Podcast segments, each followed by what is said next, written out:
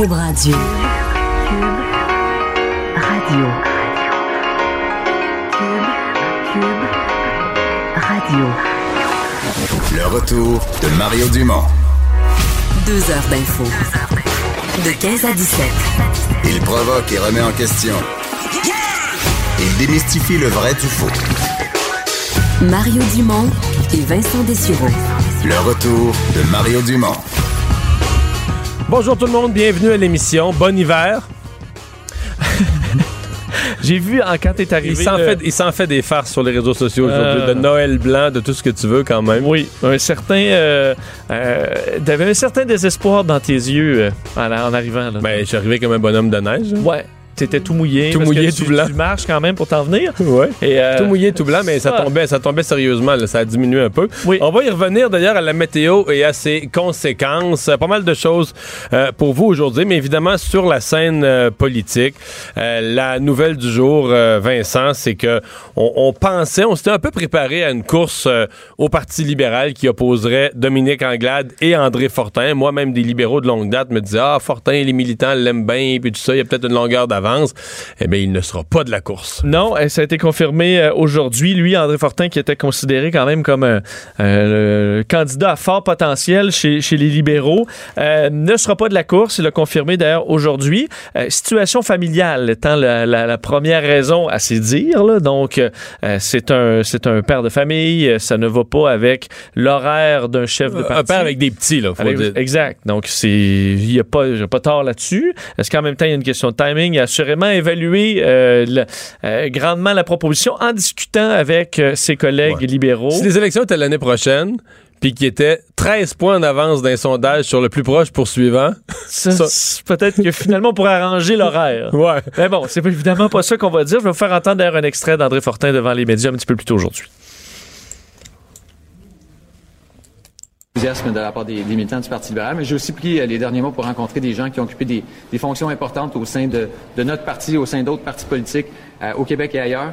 Euh, et j'en viens à la conclusion euh, toute simple que le rôle de chef de parti en ce moment, pour moi, euh, dans la situation familiale que, que j'ai en ce moment, ça me permet pas d'être un chef de parti présent, engagé, près des militants, puis en même temps d'être le, le genre de père que je veux être pour mes filles.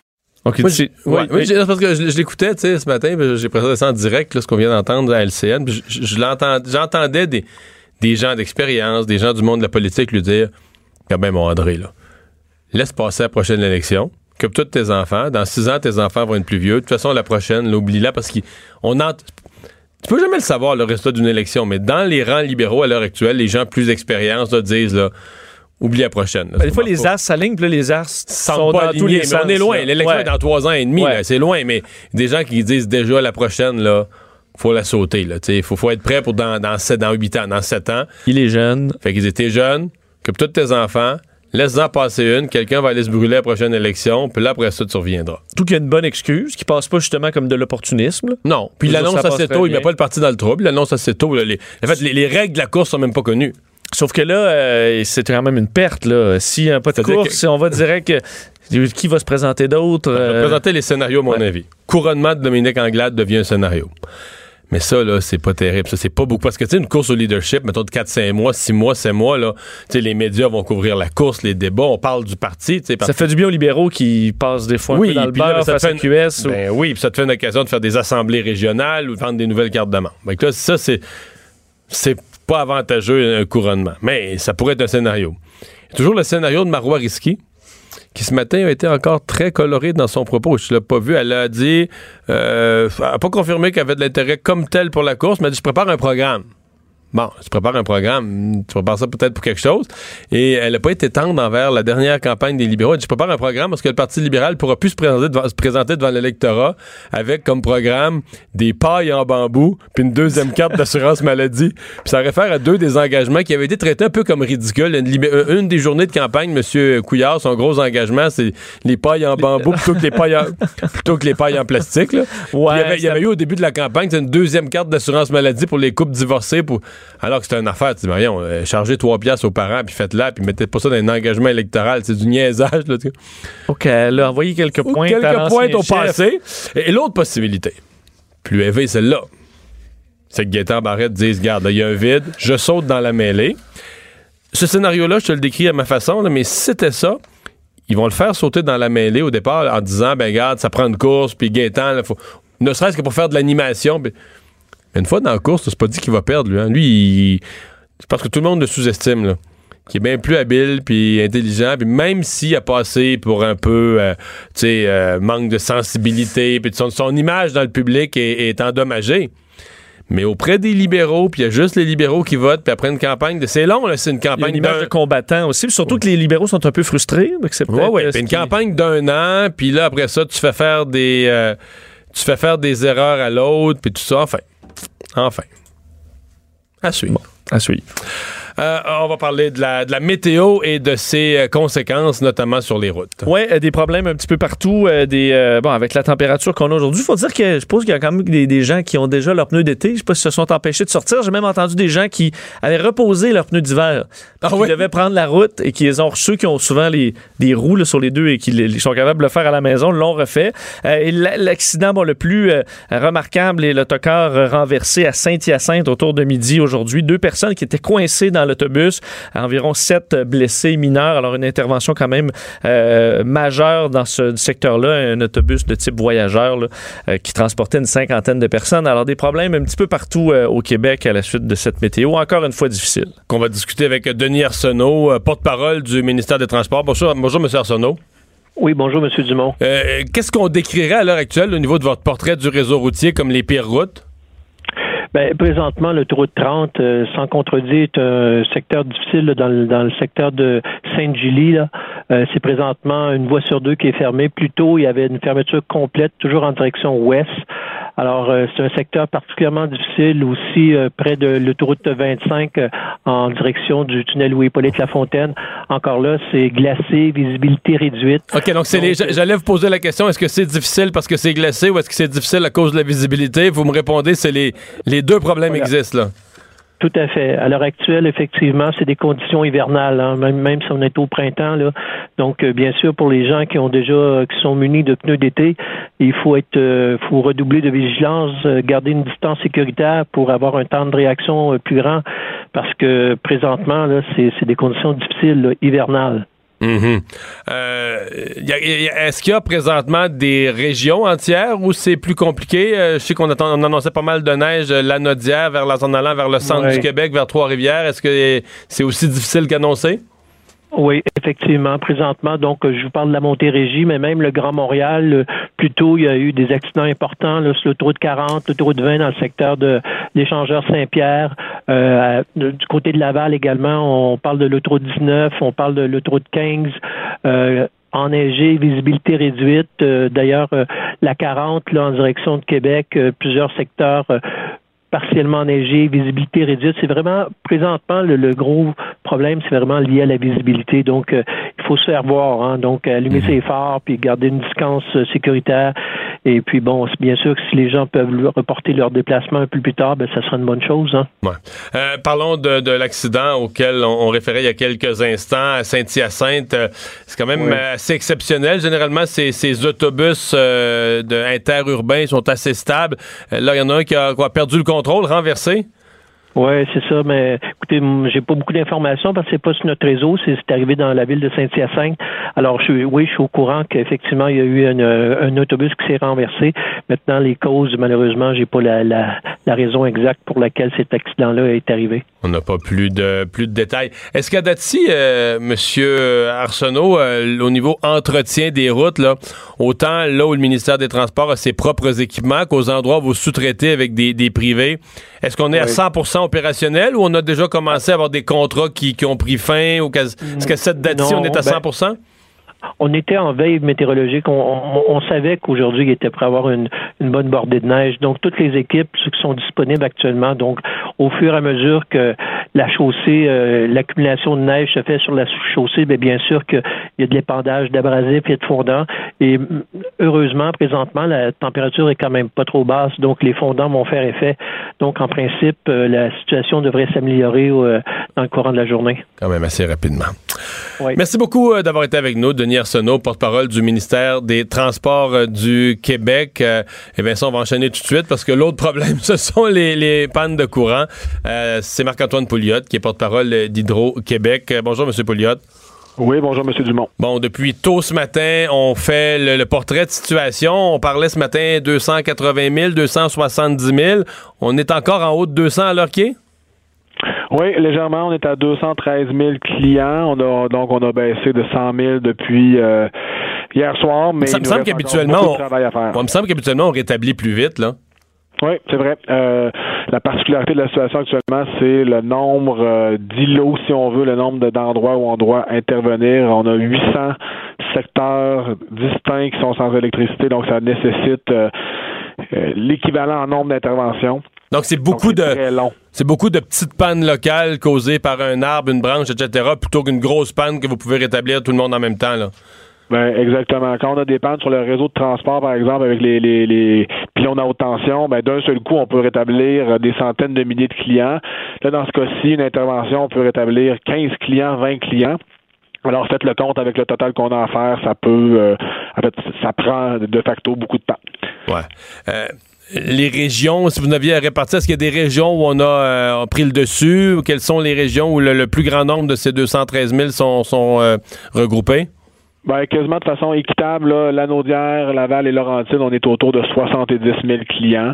Euh, on avait beaucoup de panières sur la rive sud. Dans ce cas-ci, c'est ça s'est résorbé, mais pour euh, Laval, Laurentide, Lanaudière, on a encore beaucoup, beaucoup de clients qui n'ont pas d'électricité. Puis on le dit de façon euh, très transparente, là, euh, dans certains cas, ça va être rétabli ce soir, dans d'autres cas, ça va être rétabli demain, mais il y aura possiblement, on souhaite que non, mais possiblement des clients que, pour lesquels ça devra attendre jusqu'à jeudi. Ah oui, on commence à parler de ça. Est-ce qu'on peut avoir une idée, euh, euh, mettons aujourd'hui, à la fin de la journée, là, en soirée, on va être, euh, on va être à combien? Est-ce qu'on va être passé sous les 200 000, sous les 150 000, sous les 100 000? Qu'est-ce qu'on peut espérer avant la, la- la nuit aujourd'hui? On, on s'attend à ce que demain matin, on ait une majorité de clients, donc euh, la moitié du 215 000 là, qui, qui a retrouvé le courant. Mais euh, on le dit avec beaucoup de prudence. euh, on a des conditions météo sur le terrain qui sont difficiles avec la neige, donc ça rend nos interventions plus compliquées. Alors, euh, je le dis avec beaucoup de, de nuances parce que euh, on avance euh, tranquillement, le plus vite qu'on peut, mais on a on a des contraintes assez importantes. Là. Parlez-nous du renfort euh, que vous avez, euh, que vous avez demandé et obtenu. Oui, euh, donc on a de- des gens du Vermont, de Green Mountain Power qui viennent nous prêter main forte. On y va souvent aux États-Unis, là, mais cette fois-ci, c'est euh, nous qui avons levé la main parce qu'on veut euh, mobiliser euh, toutes les troupes euh, qui peuvent venir nous aider. On a des gens d'Hydro Sherbrooke aussi qui sont euh, qui sont qui s'en viennent. Bien sûr, bien évidemment, des monteurs d'un peu partout au Québec là, qui sont mobilisés. Donc, Ça, vos, vos gens, c'est ça, vos gens d'hydro des autres régions là, où il n'y a pas de problème à l'heure actuelle convergent vers euh, Absolument. Donc, ce qui fait en sorte que là, actuellement, on a euh, plus de 700 travailleurs euh, à pied d'œuvre sur le terrain. Ouais. Ben, on va euh, surveiller ça. Vous avez des, recommandations? Parce qu'on voit quand même passer dans les nouvelles des gens intoxiqués au monoxyde de carbone, des problèmes, des gens qui essayent toutes sortes de toutes sortes de solutions, soit pour se chauffer ou pour fabriquer la- leur repas, confectionner leur repas, mais ils- peuvent se, se- se causer des dommages. Là. Oui, faites bien. Merci de nous donner l'occasion de, de donner cette information-là. Donc, c'est à éviter complètement tous les appareils là, de, de, de cuisson ou de chauffage qui ne sont pas faits pour être utilisés à l'intérieur. Ne les utiliser, ne les utiliser surtout pas. Euh, ça peut être tentant de le faire, là. Je on comprend, mais faites pas ça. C'est très dangereux. Euh, on vous recommande vraiment, si vous avez des, des la, la température est trop basse dans votre résidence, allez dans un des centres d'urgence qui a été ouvert par les municipalités, mais n'utilisez pas ces appareils-là. C'est très, très, très dangereux. Bien, merci beaucoup de nous avoir parlé, M. Pouliot. Merci, au plaisir. Au revoir. Oui, c'est la première fois. En tout cas, moi, à ma connaissance, c'est la première fois qu'on est rendu à parler de jeudi. Là. Oui. Donc là, ça veut Oui, dire parce des- que, entre autres, même la ministre de la Sécurité publique, euh, Geneviève Guilbeault, euh, qui a réagi aujourd'hui, parlait de, parlait de demain. Donc là, ça veut dire qu'on est rendu quand même. euh, Oui, mais demain, à là, jeudi. mais demain, si on se fie au chef de M. Pouliot, on dit à peu près la moitié serait faite demain matin. Là. Au, mettons, lever du soleil demain, il t'en resterait encore 105, 110 000. À mon avis, t'en as encore pour, effectivement, toute la journée de demain, puis c'est là qu'il va en rester peut-être des petits nombres ici et ça, là. surtout, on doit quand même prioriser là où il y a le plus d'avantages, admettons, à intervenir pour, euh, disons, euh, retrouver le courant au plus grand nombre de résidences. les là, gens après dans ça, les une petite zone isolée, là, dans un rang ou une petite route rurale, ou, euh, Surtout que, comme disait Geneviève Guilbeault, il y, a, il y a des forts vents encore et ça complique le, le- le- le travail des équipes présentement. Donc, c'est pas des. Le scénario est quand même, quand même difficile. Et tu le disais, euh, des problèmes, on- je pense qu'Hydro-Québec sont très heureux de le rappeler là, parce qu'il y a eu déjà beaucoup de problèmes reliés à des intoxications, des incendies dans les dernières heures reliés à tout ça. L'événement euh, bon, le plus retentissant est dans le secteur euh, de, de Vimont, donc à Laval, où un enfant de 11 ans a été retrouvé inconsciente et trois autres membres de la famille avec des maux de tête euh, lorsque les, les- les- un appel d'urgence bon, est rentré au poste là-bas. Euh, taux élevé de monoxyde de carbone parce qu'on euh, essayait donc de se, de, de- de se chauffer euh, à l'intérieur et aussi de, de cuisiner là, donc dans la avec maison avec un de camping? Exact, un barbecue euh, qui était dans le garage. là.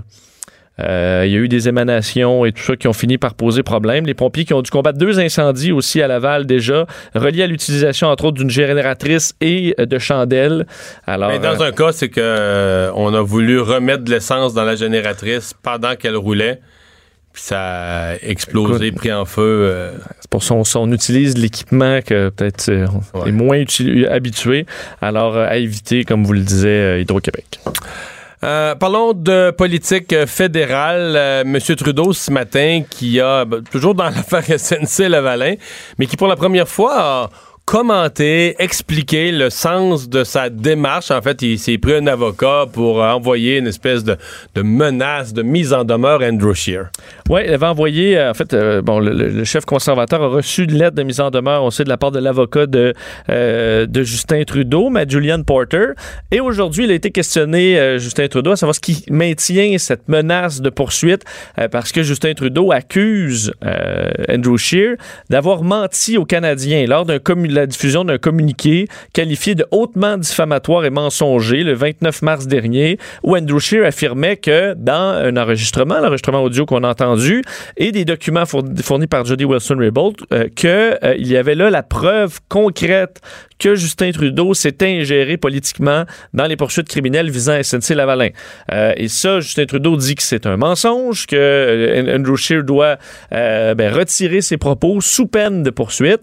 Alors, questionné par les médias, vous allez voir qu'il il aurait peut-être dû reprendre son souffle ou il arrivait, euh, je sais pas s'il a monté des marches. Oui, oui, il est en haut des marches, mais alors, les gens vont l'écouter, ça fait pas super confiant, là. hein? Non, c'est ça. Je pense que le fait d'être essoufflé ne l'aide pas non plus dans, dans, dans la façon dont ça ressort. Je fais entendre le premier ministre. J'espère qu'il va euh, continuer à, à enlever euh, les choses qu'il a dit qui sont euh, incorrectes et j'espère qu'il va penser deux fois avant de, de mentir sur, aux Canadiens. Est-ce qu'on en restera là ou on- si- S'il s'il arrête euh, et s'il retire euh, ses, euh, ses propos, euh, ça va être sa- satisfaisant. Je suis pas intéressé à, à utiliser les cours pour ça, mais je dois et je vais toujours m'attendre à ce que le débat se fait, se fait de façon euh, véridique et basée sur les faits.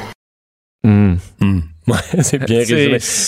Mais en ça. fait, euh, cinq minutes après ou dix minutes après, Andrew Scheer est allé sur, Twi- Oui. sur Twitter pour dire non, je ne retire rien. Puis Euh, Dans les deux langues, je maintiens mes propos. Les revoici si vous voulez les lire.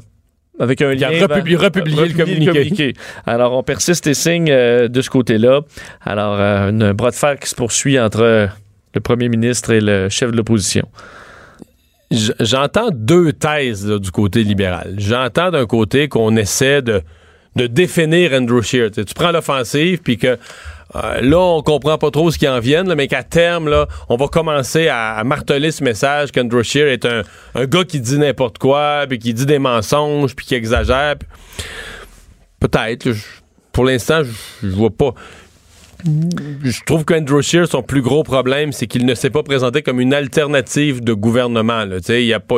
Mais pour ce qui est de critiquer Trudeau, est-ce qu'il a exagéré? Oui, peut-être qu'il a demandé un peu vite la démission du premier ministre, mais je pense que dans le grand public, il a marqué des points quand même. C'est un os où il y avait quand même beaucoup de chair. Oui, oui, bien mordu en masse. Fait que, tu sais, Puis c'est pas le premier chef de l'opposition qui mord en masse. Puis tu sais, euh, quand Stephen Harper était au pouvoir, là, les chefs libéraux ménageaient pas. Puis tu sais, ben là, On est-tu vraiment surpris que le chef de l'opposition euh, tape sur le gouvernement? Bon. Non. L'autre chose, euh, l'autre thèse, c'est que c'est très personnel à Justin Trudeau, qu'il en a vraiment marre, euh, que lui, personnellement, est, est choqué, puis que c'est lui qui a insisté pour prendre un avocat. Et dans cette thèse-là, c'est sûr que là, on est appelé à penser, dire Ouais, ouais, ouais, ouais. Si Gerald Butts avait été encore autour de lui, est-ce qu'il aurait mis la main sur son épaule puis il aurait dit Justin, Fais pas ça. non, fais pas ça. Mais pour te faire plaisir puis te dire au revoir. Non. Ça, politiquement, là, ça sera pas payant. Puis le vrai but, c'est pas de faire taire Andrew Scheer cette semaine par une lettre d'avocat. Le vrai but, c'est de gagner au nombre de votes l'élection Hmm. d'octobre prochain. Parce que ça redonne quand même quelques munitions à. Ben oui. Je- Ben, ça donne toutes les munitions à Scheer. Un, ça fait qu'on reparle encore de ça. Deux, Scheer s'amuse avec lui en disant Ben oui, ben oui, moi je. Parce que derrière ça, ce que les conservateurs disent, c'est si vous envoyez une mise en demeure, vous me poursuivez le, Andrew Scheer en diffamation. La chose numéro un que ça permet à Andrew Scheer, aux avocats d'Andrew Scheer, c'est de dire bon, ben nous, on est poursuivis. Monsieur Trudeau, on veut vous interroger, venez vous asseoir, puis Puis là, c'est sur le fond de la question. C'est est-ce que c'est vrai ou pas vrai de dire qu'il y a eu de l'ingérence? Fait que ça permet de ramener ça devant les tribunaux. pendant trois jours, là, asseoir Justin Trudeau pendant trois jours, puis répondre à des questions précises sur toute cette affaire-là. Ce qu'il a refusé de faire depuis le début, puis qui répond, sais, dans des points de presse, il dit aux journalistes, là, tu sais, des généralités, là, la justice canadienne se porte bien, puis on, on prévoit, on protège les emplois. Mais là, quand un avocat, dans une cause au civil, te pose une question précise, est-ce vrai que telle date, le 28 octobre, vous avez fait ceci, cela? Tu peux pas répondre, écoutez, monsieur, je trouve que la justice, la justice au Canada se porte très Non, bien. ça là. marche pas. Que tu répondes, là. C'est qu'Andrew Scheer peut être comme répéter Bring it on. Ben, moi, je pense- Amène-la ta poursuite. Ben, c'est pour ça que je pense que Justin Trudeau poursuivra jamais, mais là, il va avoir l'air de quoi? Il va avoir l'air du chien qui a mordu, là, puis là, finalement, Il a l'autre. juste jappé. Il a juste jappé, là, l'autre a pas peur, là, il rentre dans sa niche. ça pas- un premier ministre peut pas s'affaiblir. Il est mal pris, là, d'une certaine façon. À moins que, tu sais, ses avocats préparent un coup de génie, le plan, plan B, le deuxième salve d'attaque de quelque chose qu'on, nous autres, on n'a pas vu venir, puis qu'on va dire, wow. Ben, on l'attend, le coup de génie de relations publiques. Là. Oui. J'ai que généralement, euh, bon, les libéraux fédéraux forts, euh, là. sont forts là-dedans. On l'attend toujours. Ouais. Vraiment. Ça me fait penser, euh, il y avait, comment ça s'appelait, la Wii Fit? Tu sais, Wii avait fait une, une chose d'entraînement, là. Oui. Puis quand t'arrêtais de bouger, là, elle disait J'attends toujours. tu t'as jamais vu ça? Ben, C'était Ben, je- c'était une petite voix de J'ai madame. essayé la Wii Fit. Puis là, t'arrêtais de t'entraîner. Ouais. là. Puis là, elle disait J'attends toujours. Mais c'est quoi quand je m'entraîne, j'arrête pas. Fait Ah, me tu peux pas, ça, tu peux pas, Ouais. tu peux pas Tu m'as savoir une telle chose. Ouais, ouais. Euh, restons en politique fédérale, puis autour de M. Trudeau, de l'affaire SNC-Lavalin, parce qu'il y a Mme Philpott, là, qui n'est plus une libérale parce qu'elle est expulsée, mais qui considère que son expulsion n'était pas légale au point où elle demande au président de la Chambre de, de la de la défendre, mais de la défendre pourquoi?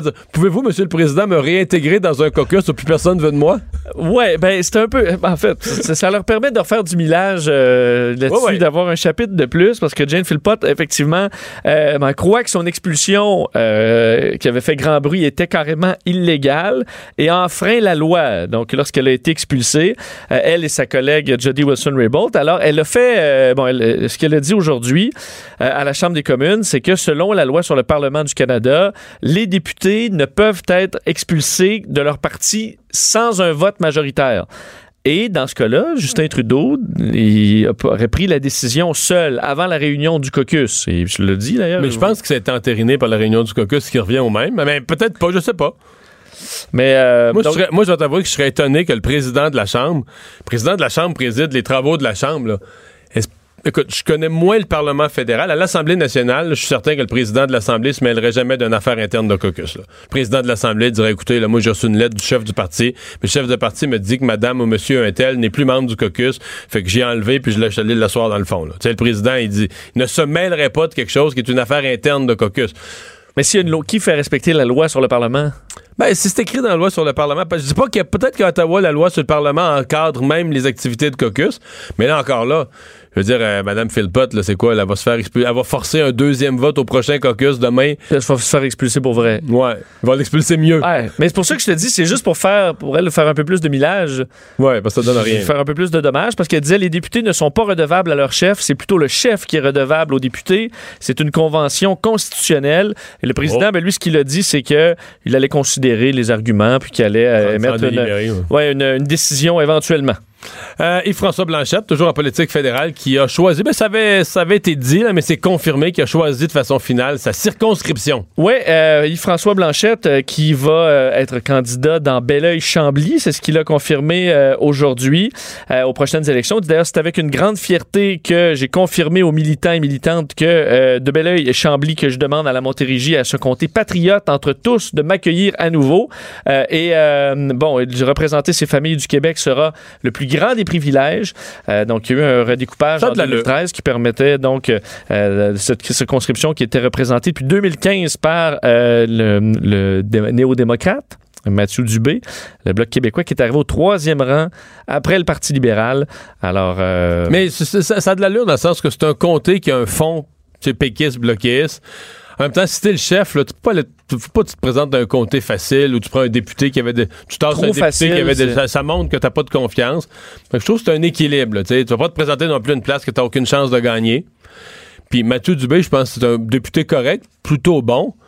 Mais là, je pense qu'ils font le gamble que la machine NPD est plus là. là. le NPD est plus là. là. Au Québec, dans le Québec, francophone, extérieur de Montréal, en banlieue ou en région, ils font le calcul que, aussi bon que soit le député, euh, il... tu? Son, parti, son, parti est un handicap tellement grand que ça réouvre la voie au bloc. Donc pour moi, c'est un choix, c'est un choix logique, ça. Euh, parlons d'industrie du taxi parce que hier, il y avait rencontre de négociation. On avait l'impression que ça s'était quand même pas mal passé, mais c'est passé pour empêcher de nouvelles manifestations. Non, alors que euh, on sait que euh, les dernières manifestations, c'était à Montréal surtout. Et là, demain, ce sera à Québec. Alors, soyez avisés que, bon, on a reçu tantôt un communiqué demandant à tous les taxis du Québec euh, de, se, bon, de venir se manifester près de l'Assemblée nationale à 10 heures demain pour faire entendre leur colère. C'est ce que le communiqué dit. Ce sera le début des consultations parlementaires sur l'inhumain projet de loi 17, le projet de loi qui envoie 22 000 personnes, euh, 22 000 familles à la faillite euh, et, bon et compagnie. Là. Donc, il y a des rendez-vous dépendamment des régions. Comme région de Montréal, euh, réunion aux Galeries d'Anjou. Ensuite, les gens vont quitter euh, vers Québec euh, autour de 5h30, 6h. Alors, des réunions à euh, même au Saguenay, où on va faire des départs euh, dans, tôt en matinée pour converger vers Québec. Tous les taxis qui vont se rendre au bureau du ministre des Transports à Québec, au 700 René Lévesque. Donc, c'est un coin euh, est quand même névralgique, là, tout près du Parlement. C'est près du Parlement. Euh, c'est Ils vont sûrement les parce que l'Assemblée nationale, la période des questions est à 10h05, là, 10h. Ils vont, Fait en fait, que- eux vont stationner leur véhicule dans la rue. Alors, on peut s'imaginer s'il y en a beaucoup. euh, C'est un coin euh, sur René Lévesque qui est assez, euh, assez important à Québec, surtout à l'heure de pointe. Ils vont aller manifester à pied à l'Assemblée nationale. Alors, ce qui est, pré- c'est ce qui est prévu demain. Puis ensuite, ben, on verra ce qui se passe. Mais vous pouvez vous attendre à des grands problèmes. Alors, ceux qui travaillent euh, au, euh, au centre-ville de Québec, mais demain matin, prévoyez vos transports en conséquence. Peut-être qu'il y a des députés qui vont être contents. Parce que moi, j'ai assez chialé comment c'était dur d'avoir un taxi au Parlement. Là. Là, y a tu En- lèves la en main, puis avoir- ça. en avoir 300-400, là, c'est un rêve. Je suis pas sûr que c'était un député de la CAQ. euh, Ah, tu devrais non. peut-être t'ab- t'abstenir. Tu devrais laisser faire d'apprendre Oui. un taxi. Le retour de Mario Dumont. Pour nous rejoindre en studio, Studio à commercial cube.radio. Appelez ou textez 187 Cube Radio. 1877 827 2346. Vincent, euh, aux dernières élections municipales, euh, le Jean-François Gosselin, qui était un des, des- des principaux euh, vis-à-vis qui affrontait le maire Labaume, mais le seul qui a vu son parti vraiment gagner un petit peu, gagner une élection partielle il y a quelques semaines. Bon, on commençait à s'établir comme un chef d'opposition, peut-être futur candidat à la mairie. Et au cours des dernières semaines, comme on dit dans son parti, tout a pété aux frettes. Oui, alors que tu le disais, Québec 21 avait, on, sent- on sentait que c'était le début de quelque chose. au- aux Un début de vent dans les voiles. Ouais, début, alors que c'est, on comprend, ils affrontent un des maires euh, qui est assez euh, bon, euh, qui, qui est populaire à Québec encore, euh, qui peut être controversé, difficile à faire face aussi quand même pour avoir travaillé moi-même à Québec puis se- se surveiller le conseil de ville et compagnie. Affronter le maire Labaume, c'est, un travail qui Il aime pas tant que ça l'opposition. Il- C'est pas un fan de, de- de l'opposition, effectivement. Il n'hésite pas à varloper, pardonne-moi l'expression, mais ses, ses- ses adversaires, c'est pas toujours facile. Mais voilà que Québec 21, qui est, euh, parce que le maire, sinon, euh, il vague, euh, tu sais, il, il vogue sans, euh, sans trop de problèmes. Mais Québec 21 est aux prises euh, eux-mêmes avec une profonde division présentement. Euh, Est-ce que ce sera réparable, ce, ce parti-là? Euh, ben, il faudra voir. On va lui parler tout de suite au chef du parti, euh, chef de l'opposition à l'Hôtel de Ville, Jean-François Gosselin. Bonjour. Bonjour. Qu'est-ce qui s'est passé? Pour faire un bref historique là, des derniers mois, rappelez-vous que euh, on a fait élire Patrick Paquette, un nouveau conseiller municipal, lors de l'élection partielle. Mais justement, d'habitude, euh, d'habitude quand ça va bien, on ne chicane pas. Là. Vous venez de gagner la dernière élection partielle, vous l'aviez gagnée. C'était le party ce soir-là. Puis après ça, tout le monde, euh, tout le monde est en chicane, ça démissionne. Qu'est-ce qui s'est passé? Non, non, c'est pas, pas tout le monde qui est en chicane. C'est que qu'est-ce qui s'est passé par la suite? C'est qu'il y a eu, eu certaines choses au sein, au sein du parti. Il y avait certaines dépenses avec lesquelles on n'était pas d'accord. Et moi, j'en ai parlé avec euh, mes élus. Mes élus ont voulu intervenir. On a essayé de régler ça à l'interne. On n'a pas été capable de le faire. Moi, j'ai demandé aux vérificateurs externes de faire enquête, euh, de venir déterminer si euh, les dépenses étaient conformes, si elles étaient légales. Ça m'inquiétait pas vraiment, mais en même temps, je voulais m'en assurer. Et elles étaient légales, elles étaient conformes, mais en même temps. Donc, si elles étaient légales, si elles étaient légales, puis qu'elles vous énervent, on cherche un mot que le monde comprend, c'est du gaspillage. Donc, des dépenses inutiles, mais pas illégales. C'est ça? Pas, tant, c'est plus des, lacunes au niveau éthique euh, pour certaines dépenses. Euh, il, y avait, aussi certaines corrections à faire au niveau de la gouvernance. Donc, le, vérificateur a émis un rapport avec des recommandations. Et là, le rapport, moi, j'ai toujours voulu qu'il soit rendu public pour faire preuve de transparence. Mais les membres du conseil d'administration ont toujours refusé que ce rapport-là soit rendu public. Et finalement, ça nous a mené à la semaine dernière euh, à la démission de, donc, votre défense. du conseil d'administration. Donc, votre défense, c'est que le conseil d'administration de votre propre parti était moins transparent que le chef. Vous, vous avez mis des standards d'éthique, puis de transparence, puis de façon de faire. Puis ça, ça les a choqués. Ils ont l'impression que vous leur avez joué d'impact en faisant ça, puis au, point de vous laisser. Là. Je, oui, oui, je suis allé à l'école de la politique. J'ai commencé en politique il y a plusieurs années, puis j'ai toujours eu des valeurs très profondes, des convictions aussi très profondes. Et j'y tiens. C'est la rigueur budgétaire, la transparence, le respect de la démocratie. Et moi, j'y tiens. Et mon éthique, c'est euh, non négociable. Mon éthique n'est pas éthique non plus, n'est pas élastique, excusez. Donc, euh, moi, c'est non négociable. Et on est, on est, en, on est en Parce que... on est venu la semaine dernière à la démission des membres du conseil d'administration. Parce que certains diront le, vrai leadership, c'est d'être capable de, réparer tout ça, à la limite d'en punir un s'il a mal agi, de réconcilier les autres. L'image extérieure pour les gens, ils disent bon, mais là, lui, il a un petit parti, il a juste trois élus, puis tout ça, puis il est pas capable de les garder ensemble. Imaginez s'il était maire, ce serait le bordel dans la ville. Il y a, sûrement des gens qui disent ça à Québec aujourd'hui.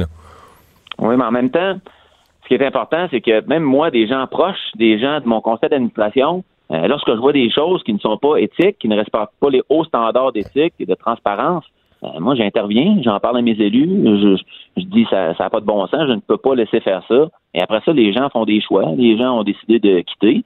Et moi, je peux vous dire aussi, peut-être que vous ne le savez pas, mais depuis la fin février, là, nous avons ajouté 200 nouveaux membres à notre formation politique. malgré toute la tourmente, malgré tout ce qui se passe, on a réussi à aller chercher des nouveaux membres. Mmh. Et là, à partir de maintenant, on a le passé, on a les derniers mois qui ont été difficiles, mais là, on regarde vers l'avenir. J'ai mandaté Richard Côté, qui est l'ancien vice-président du comité exécutif, ancien bras droit de Régis Labombe, qui est rendu dans mon équipe depuis cinq semaines. C'est lui qui va être en charge là, de, de faire le lien de communication entre l'instance du parti et le cabinet, le caucus des élus. Là, vous avez parlé de rebâtir le parti. Exactement. Là, on, on restructure, on repart sur des belles bases, des gens qui partagent nos valeurs, euh, qui veulent travailler pour les citoyens de la Ville de Québec et s'assurer d'être prêts pour l'élection 2021. Il y a des mauvaises langues qui vont dire, j'entends déjà ça, que Richard Côté, euh, il a l'expérience euh, de, haut niveau de gestion de la ville, puis là, ben, c'est lui qui reconstruit le parti, il va avoir le contrôle de votre parti. Si à un moment donné, il décide de prendre votre place, il, va, il, va sauter sur le siège puis il va vous faire revoler, non? On crée pas ça? J'aime ça, quand les, j'aime ça quand les gens disent ça. Vous savez pourquoi?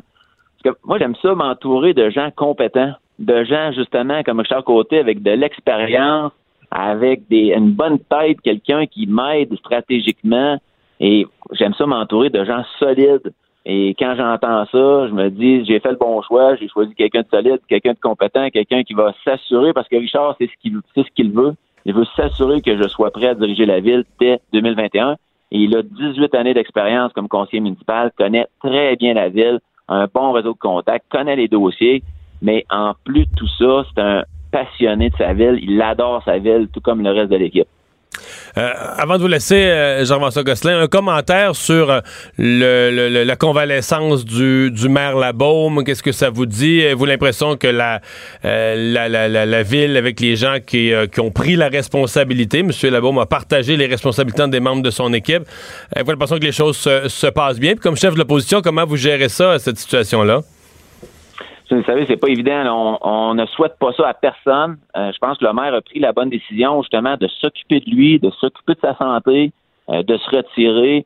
Puis euh, moi, je suis pas inquiet. Écoutez, il y, a des, il y a des bonnes personnes en place. Là. Les gens sont capables de, de s'occuper de la ville, de continuer. Le maire, je suis certain qu'il n'est pas trop loin, mais en même temps, il a pris la bonne décision de s'occuper de sa, de sa santé et de prioriser justement sa convalescence. Et moi, je lui souhaite de revenir le plus rapidement possible, puis le plus en forme possible pour pouvoir continuer de débattre des dossiers à l'Hôtel de Ville. Ben, on vous entend. Merci beaucoup, Jean-François Gosselin, d'avoir été là. Merci, au plaisir. Au revoir. Bon, ne sommes pas démontés. Effectivement. doit être inquiet un peu quand même, mais bon, euh, combatif pour la suite. C'est sûr que quand tu as déjà un adversaire euh, euh, solide, puis que là, tu as des adversaires à l'intérieur de ton parti, en fait, ça ressemble un peu. Ben là, c'est la situation un peu de Justin? Trudeau au gouvernement. Là. jamais entendu, c'était une phrase, je pense que c'est une phrase de, de Maurice Duplessis qui avait dit, je, je vais reprendre juste tes mots, qui avait dit, euh, dans politique, tes ennemis sont dans ton dos. Les gens d'en face, ça, c'est pas grave, c'est juste des adversaires. Très, très, très bien dit. c'est une belle phrase, hein? Ouais, très belle phrase. Tes ennemis sont dans ton dos, en face, c'est rien, ça, c'est juste les adversaires. Le retour de Mario Dumont, le seul ancien politicien qui ne vous sortira jamais de cassette. Mario Dumont et Vincent Dessureau. Jusqu'à 17. Cube Radio. Le buzz de Vincent Dessureau. Et dans le buzz d'aujourd'hui, tu nous parles d'une image d'un trou noir, mais je pensais qu'on pouvait pas voir un trou noir. Oui, mais là, demain, et j'ai quand même hâte, demain, on pourrait voir, ben, en fait, peut-être pas, pas exactement le trou noir, mais le bord du trou noir. Euh, on, le sait, on le sait depuis quelques jours. Qu'est-ce qu'un trou noir? Bon, euh, je vais vous. Et encore là, je comprends que même les plus grands astrophysiciens ne comprennent pas totalement le principe, mais c'est donc euh, une, euh, euh, une masse tellement intense, donc il y a tellement de gravité que rien n'y échappe, même pas la lumière. En fait, pour l'illustrer, là, il mettons tu comprimes la Terre en une tête d'épingle. Euh, ben, la tête d'épingle aurait la capacité de, d'aspirer tout sur son passage, incluant la, la, la lumière, tellement il y aurait de la gravité sur cette tête d'épingle-là. Donc, c'est un peu le principe du trou noir, euh, qui est, comme je vous le dis, pas quelque chose encore qu'on comprend totalement. Et on le comprend, entre autres, pas parce qu'on n'en a jamais vu, parce qu'on peut pas le voir, étant donné qu'il n'y a pas aucune lumière qui s'échappe, même que la lumière se retrouve en quelque Alors, sorte qu'est-ce que cette expérience qui Bon. prétend nous montrer? Euh, ce, qui, ce, qui, ce qui va être dévoilé demain, c'est un résultat qualifié de révolutionnaire. On on verra l'image, mais c'est qu'on a tourné, euh, il faut dire dans une opération d'envergure partout à travers le monde, euh, des radiotélescopes, euh, un réseau de huit télescopes terrestres, donc nés qui ont été faits en 2012. Et il faut dire des radiotélescopes, c'est pas une lentille, c'est carrément tu, tu, tu, c'est les grandes antennes, là, donc les, les coupoles immenses qui permettent de, de, en quelque sorte, de faire une image avec tout ça. Et ils en ont un peu partout donc sur la Terre, ce qui permet, ces radiotélescopes géants, lorsque tu utilises les huit, d'avoir l'équivalent d'un d'un télescope avec un miroir, comme on connaît un peu plus, qui aurait la taille quasiment de la Terre. Et ça, ça permet de voir de façon assez précisément les choses, Mario. Et ça a permis donc d'analyser ce qu'on euh, appelle euh, le, le, le, le, le- le- en fait, le, le tour, là. Tu vois que je me perds un peu dans Le mes mots, hein? contour d'un trou noir. Je cherchais le mot là, parce que c'est euh, euh, c'est le Event Horizon, l'horizon. C'est le mot que je cherchais, l'horizon du tournoi autour. C'est là, en fait, qu'admettons que tu as la lumière. là, la lumière, elle a fait son, a fait son Il truc. me semble là. que si on avait Einstein comme chroniqueur, là, il expliquerait ça mieux. Oui, oui, oui, je pense que oui. Mais lorsque tu sais, la lumière elle- elle- elle plie là, pour se rendre dans le trou noir, juste avant qu'elle disparaisse à jamais, ben c'est ce bout-là qu'on voit. là. Donc, juste le- les derniers instants de la matière avant Parce que la lumière arrive au trou noir, puis elle disparaît jamais. Elle disparaît jamais. Elle plie. Elle plie. Elle plie. Et là, ça, on pourrait peut-être le voir. Encore là, il faudra comprendre euh, euh, l'image. Mais ça va Euh, être présenté demain. Demain Par matin. qui sur la NASA? C'est qui l'autorité? Bon, euh, c'est le- les responsables du radiotélescope virtuel, le, le Event Horizon Telescope. Alors, c'est un, regroupement, le, regroupement des télescopes qui a fait cette, euh, cette recherche-là. Alors, demain matin, c'est euh, les Américains? Qui pilotent ça? ou? c'est mondial parce que tu as. Non, mais qui? c'est, c'est- oui, c'est à partir de Washington. Washington. ok. Mais avec euh, les, des Chiliens, des Japonais et des Européens qui seront également de, de l'annonce demain. Et il faut dire que c'est le euh, trou noir qui se retrouve au centre de, de notre galaxie qui s'appelle le Sagittaire A. Et on en a observé un deuxième. Les données vont arriver plus tard là, de, du M87, qui lui est un, un trou noir encore plus grand, là, qui est 6 milliards de fois la grandeur de notre Soleil qui est déjà, on s'entend, une étoile, euh, une étoile d'importance. Alors, ce sera euh, quelque chose à voir. Et ça, ça va venir parce que si c'est long, c'est que c'est tellement de données. On parle de téraoctets et téraoctets de données qui ont pris des années à, à analyser pour pouvoir avoir cette image-là euh, qui sera dévoilée demain. Tu sais que notre imagination casse à un certain point. Là. On essaie de, de penser à tout ça. puis- Ouais, c'est que dès que tu commences à tomber dans euh, l'espace-temps, euh, les phénomènes de l'univers comme ça, on dirait qu'on a comme pas le cerveau pour comprendre Ouais. ce genre de truc-là, tellement c'est bizarre.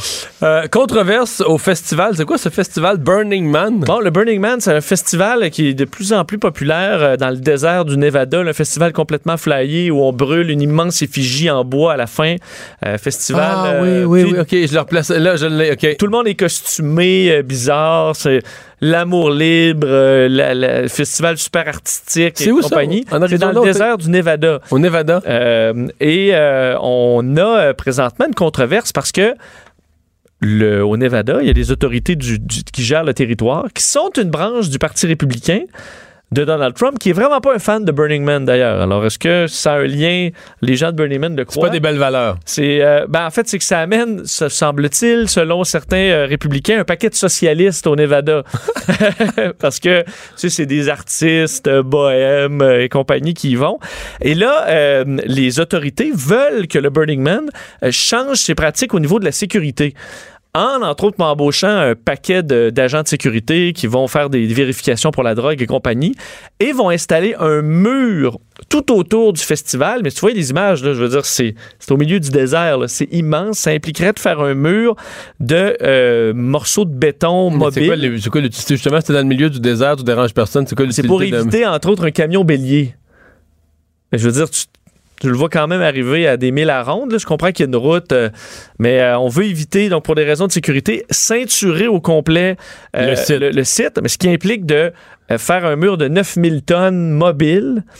Euh, ce qui, en gros, selon les organisateurs, tuerait le festival. là, parce, Parce que le coût du mur. le coût est énorme. C'est un festival qui se veut euh, complètement vert, c'est-à-dire que eux, à la fin, là, euh, non seulement ils nettoient tout, mais il y a une armée de bénévoles qui passent là, chaque pouce de sable au peigne fin pour ramasser tout ce qui se retrouve dans le sable. À la fin, là, il reste juste du sable comme, comme si le festival Mais avait s'ils jamais faisaient un mur avec de la queue de betterave, ça pourrait pourrir, créer un humus, puis ça pourrait régénérer le désert en, Mais il- en espace vert? T- ben, en fait, le mur aurait quand même un effet, mais qui serait nuisible selon eux, c'est qu'avec le vent, ça ferait une, des dunes tout Ah ben autour oui, du vrai, site. sûr. Et ensuite, ça prendrait euh, de la machinerie lourde pour réétendre tout ça à chaque Nettoyer fois. le mur. Parce que là, il y a une clôture, mais c'est une petite clôture qui sert justement à empêcher que les déchets partent au vent euh, dans le désert. Alors, tout le tour est clôturé, mais par un petit, euh, une espèce de, comme les filets de ski, là, pour empêcher les déchets de partir au vent, pour les ramasser à la fin.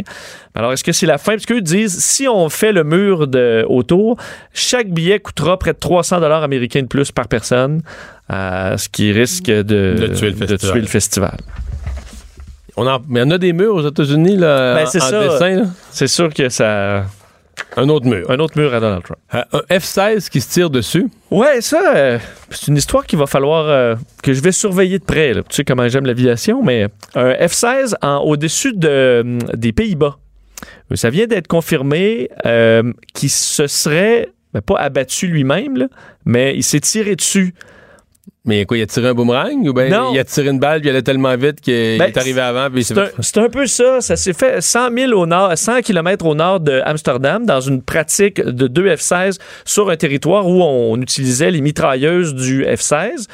Euh, L'appareil, pour une raison encore inconnue, c'est euh, tiré dessus lui-même. Donc, euh, on voit, il y a des dommages vraiment à la- la- l'appareil. Tu vois deux, euh, des, des balles qui ont ricoché carrément sur l'appareil et des débris qui sont entrés dans un des moteurs, causant donc un atterrissage d'urgence euh, du pilote. Alors là, on se demande qu'est-ce qui s'est passé? Est-ce que le pilote a accéléré soudainement après avoir tiré ses balles et a été frappé par ses propres balles? Ce serait pas une première dans l'histoire, mais presque, parce que je suis allé fouiller et c'est arrivé une fois. Ça, dans les, en 1956, euh, un pilote euh, de la firme euh, Grumman qui pilotait un F-111, un F-11 euh, Tiger et qui, lui, a fait une, a tiré une salve vers le sol à haute altitude avant de piquer lui-même vers le sol. Mais pendant ce temps-là, il ne savait pas, mais il rattrapait son euh, filet de balle. Et lorsqu'il l'a redressé, ben, il s'est abattu lui-même. Ce qui est quand Mais même... comment tu peux rattraper, tes- il me semble, des balles, ça sort à une vitesse là, euh, supérieure à tout, supérieure même à un avion, non? Ben, pas, non. Pas tant. euh, faudrait voir la vitesse d'une balle de fusil, là, mais euh, je veux dire, c'est un avion qui peut aller à 1500 km/h. euh, ça va plus- passer la vitesse du son. c'est plus vite qu'une balle. tu peux rattraper, Une tu peux rattraper tes balles. Mais comme je te dis, c'est pas arrivé souvent, c'est arrivé une fois dans l'histoire. Alors, est-ce que c'est ça ou est-ce que je me disais, Hmm, peut-être que la mitrailleuse a été installée tout croche puis s'est tiré direct dessus, mais ça semble pas être le cas. Il semble vraiment avoir d'avoir été atteint par sa propre balle, mais rendu là, ça prend vraiment une. Mais il n'y a pas de mort. là. Il a endommagé son avion, il mais. Parce que même en 1956, lui, s'est vraiment abattu, là, parce que le- il, a dû s'éjecter, mais euh, il a survécu et il a euh, reparticipé ensuite, le pilote, au programme Apollo. Il a été rembauché au programme Apollo. Alors, il a eu ensuite une, une brillante carrière, même s'il s'était abattu lui-même. Alors, que- parce qu'entre autres, on a déjà vu des avions de chasse qui ont été capables de rattraper certains missiles ou qui étaient inatteignables pour des, euh, pour des missiles. Mais euh, s'abattre soi-même avec une salve de mitraillette, faut le faire quand même. Alors, il y a enquête, mais ça, c'est sûr que si je sais la réponse, là, comment c'est possible de s'abattre soi-même avec un F-16, je vais, te, je vais vous la donner.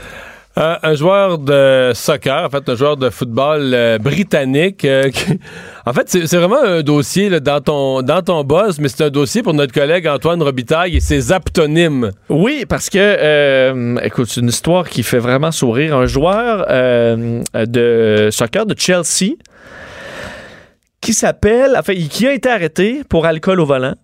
Bon. Et il s'appelle Danny Drinkwater. Danny boire de l'eau. Danny boire de l'eau.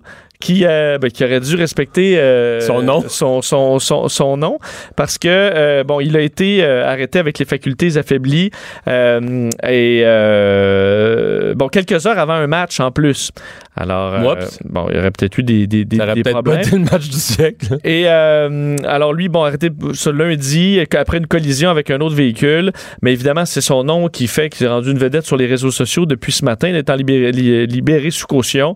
Et euh, maintenant, assurément, c'est une vedette plus importante qu'il l'était avant de se faire prendre en, en- en boisson. Alors, Danny Drinkwater, qui, qui devra euh, en boire Mais, mais en fait, davantage c'est pas un aptonyme. Parce que euh, un aptonyme, pour les gens qui connaissent pas euh, Antoine Robitaille, mais vous devriez écouter son émission à 13h si c'est le cas, mais Antoine est un maniaque. Les aptonymes, c'est... Écoute, le, le plus célèbre au Québec, je pense, c'est Madame Lalumière, qui était porte-parole d'Hydro-Québec. Là. Oui, ben moi, j'ai... Quand il y avait des pannes de courant, on interviewait Madame Lalumière. Ben, au au euh, cégep de Jonquière, Oui. j'étais là. La, la professeure de l'instructeur de plongée s'appelait Madame Poisson. Tu vois, ça, c'en est un. Donc ça, c'est un aptonyme quand il y a un lien entre la fonction, le rôle, le métier et le nom. Mais dans ce cas-ci, c'est quand même, il faudrait trouver le, le- le contraire. C'est un anti-aptonyme. là. Il se fait arrêter en boisson, puis il s'appelle Drinkwater. Je sais pas s'il y a, un mot pour ça? Ça, va falloir l'inventer. Ouais. Ben, On va appeler l'Académie française. Mais non, on va appeler Antoine. On va dire Antoine, faut que tu trouves un antonyme aux aptonymes. Mais y a-tu- un, con- Il y a- ah, ça- un contraire. à- mais ça, un antonyme aux aptonymes.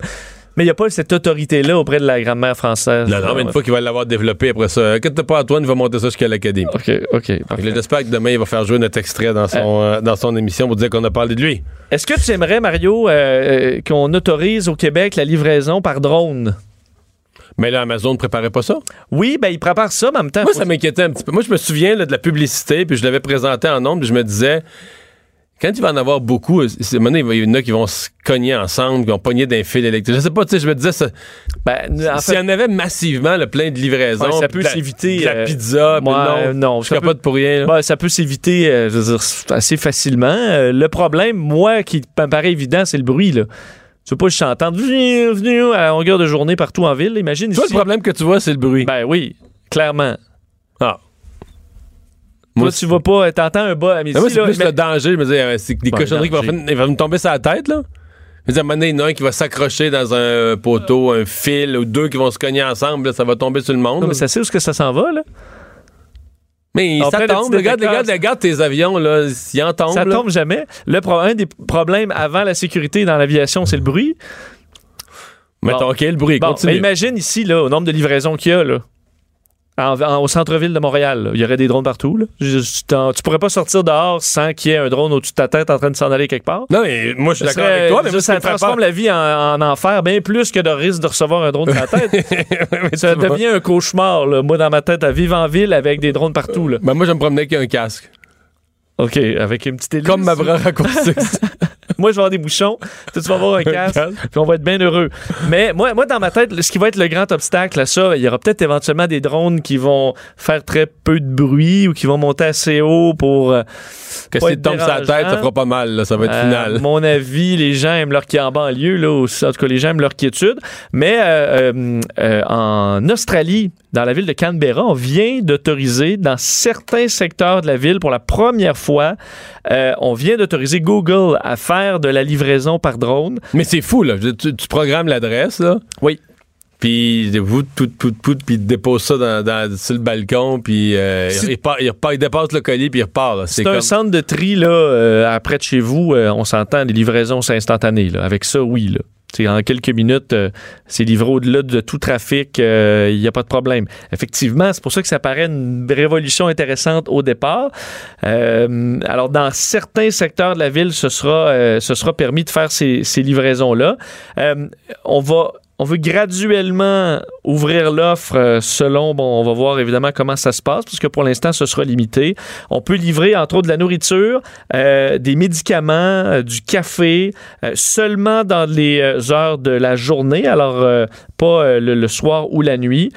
Et on ne passe pas au-dessus des routes principales Pourquoi? Pour pas que ça tombe. Ah! Je savais que c'était ça. Oui, je sais. on n'a pas peur que ça tombe sur la tête du monde au-dessus d'un trottoir, mais sa route, on les passe pas au cas que ça tombe. Ben non, mais présentement, j'aurais peur que ça, ça nous tombe dessus parce que c'est pas encore assez fiable. Là, on- je te rappelle que c'est pas autorisé, c'est loin d'être autorisé la livraison par drone partout euh, euh, en ville au Québec. Donc, quand on va être- ça va être autorisé, à mon avis, parce qu'on ne devrait pas l'autoriser tout de suite comme là-bas, là, je trouve ça trop hâtif. Ça prend, on va avoir des drones qui vont être fiables, qui vont s'éviter, qui vont avoir des détecteurs pour se, pour s'adapter, qui vont se parler entre eux autres. Ça, c'est le futur. Là, à date, je serais pas rassuré d'avoir un paquet de drones au-dessus de la tête parce qu'effectivement, ça tomberait. là. Mais c'est vrai qu'à Mo- Montréal, on parle de. C'est toutes les, des livraisons massivement par drone là, dans des, des- des- des- des tours à bureau. Ce serait des, un cauchemar. des centaines et des centaines et des milliers de drones. Oui. surtout, c'est que euh, le drone, tu sais, euh, présentement avec les drones, c'est que là, en hiver ici, là, quand tu es en vague de froid, là, sur ton drone, ça va être marqué 12 minutes d'autonomie.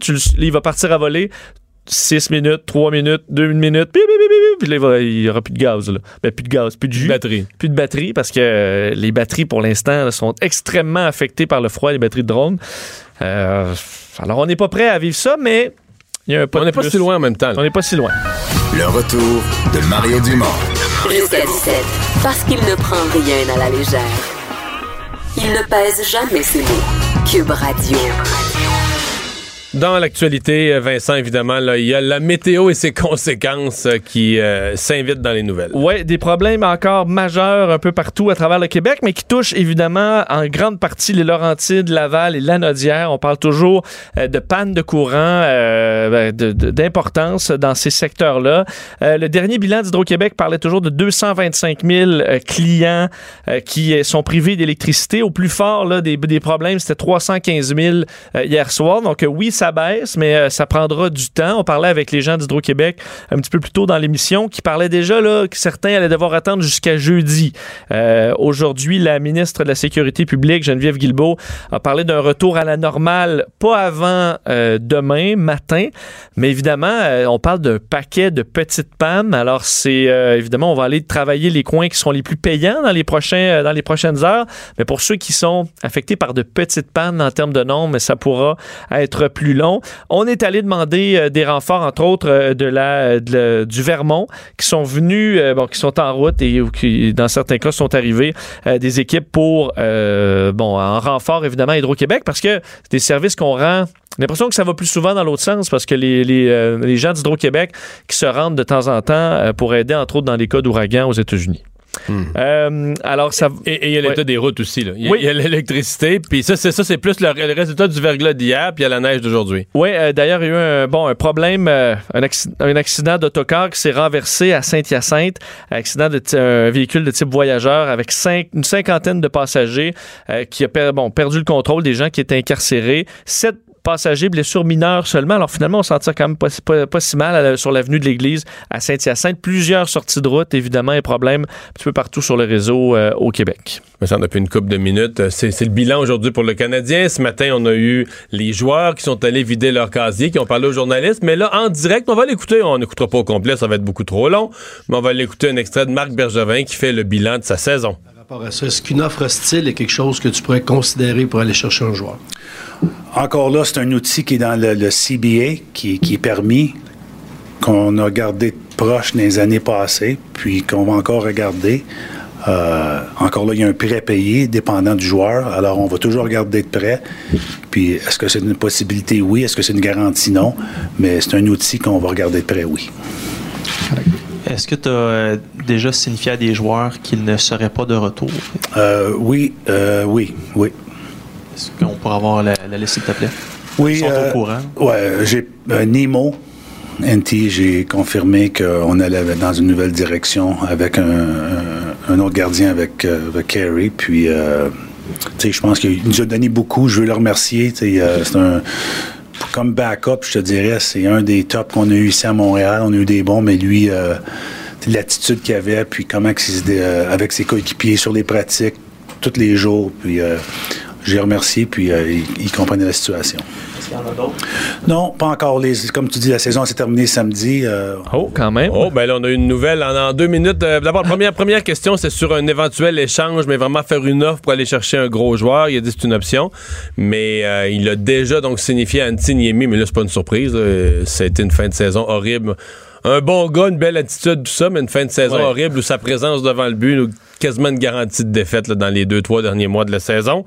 Donc, il a déjà été informé qu'il ne serait pas de retour l'an prochain. Évidemment, si vous voulez avoir plus de détails sur ça, euh, nos collègues de TVA Sport sont en émission spéciale. JC à 17h, autre émission spéciale à 19h. On est là-dedans. Et, euh, et s'il y a d'autres euh, nouvelles, euh, on écoute ça du coin de l'oreille. Ah, on a des amis qui écoutent ça du coin de l'oreille. On va vous le dire. Et euh, ben là, pour les gens qui sont abonnés au service de Club Distribution de Bell, euh, il y a un questionnement justement sur, CV sur TVA Sport. Est-ce qu'ils auront le service demain soir, 19h? Euh, parce que la, la- la campagne de Québécois pour avoir la juste valeur de ces chaînes spécialisées, euh, ça prend plus de mordant. Oui, euh, Québécois a mis euh, en gros sa menace à exécution, a annoncé qu'à compter de ce soir, le signal de TVA Sport allait être, euh, allait être brouillé dès 19h pour les abonnés de Bell. Alors, on sait que présentement, euh, bon, il y a une querelle entre Québécois et, et Bell. Québécois qui se plaint euh, du système de redevance qui serait d'une autre époque, demande au CRTC euh, de, de changer, de, moderniser les choses dans ce, dans dossier-là. C'est demain soir? C'est demain C'est- soir. C'est une minute avant le début des séries. Il est Ça, dit ce soir? Oui. OK, oui, c'est c'est soir, bien, c'est mercredi soir. demain soir. Euh, parce que c'est le début des C'est séries. le début donc des c'est- séries. Donc, c'est vraiment au moment du début des séries que le signal serait enlevé. C'est à ce moment-là. Alors, euh, bon, évidemment, euh, c'est un, c'est un conflit dont on entend, on entend de plus en plus parler. Au point, il y a eu des réactions politiques aujourd'hui. Le ministre du patrimoine, Pablo Rodriguez, qui, lui, bon, explique que c'est c'est le dossier du ressort du CRTC. Sur le fond des choses, vous savez que c'est le CRTC qui va prendre la décision. Je pense que ça va va se faire de façon assez rapide. Euh, il parlait au point de vue d'amateur de hockey. Il disait euh, ce que, bon, il dit, je trouve ça poche. Euh, il a parlé de, de- Ouais, en parlant là- de la situation. J'espère qu'on va arriver à une entente rapidement. Alors, souhaite que les choses se règlent le plus rapidement possible. trouve ça poche, mais là, il est ministre du... C'est bien comme amateur de hockey qui trouve ça poche, mais là, il est ministre du patrimoine, puis il se fait dire que les règles du jeu, puis la façon de fonctionner du CRTC, ça marche pas.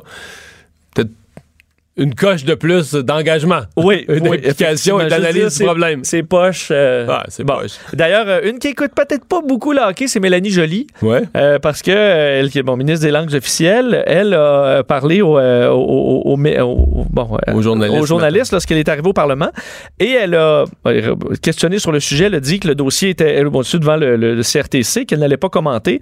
Mais elle dit que c'est toujours intéressant de pouvoir écouter nos Canadiens en français. Sauf que là, les Canadiens euh, sont éliminés. Alors, les journalistes Ouais, lui ont ça, c'est pas demain soir, c'est au mois d'octobre, au septembre prochain, octobre ça. prochain. Là, pour le Canadien, c'est pas un enjeu présentement. Alors, les journalistes lui ont mentionné que euh, les Canadiens sont, sont éliminés. Puis elle a dit, euh, elle a dit ben oui, mais là, mais là, je écoute, j'ai peut-être pas le ton là. Elle dit ils vont, ils vont toujours un jour gagner la coupe, ils vont l'avoir.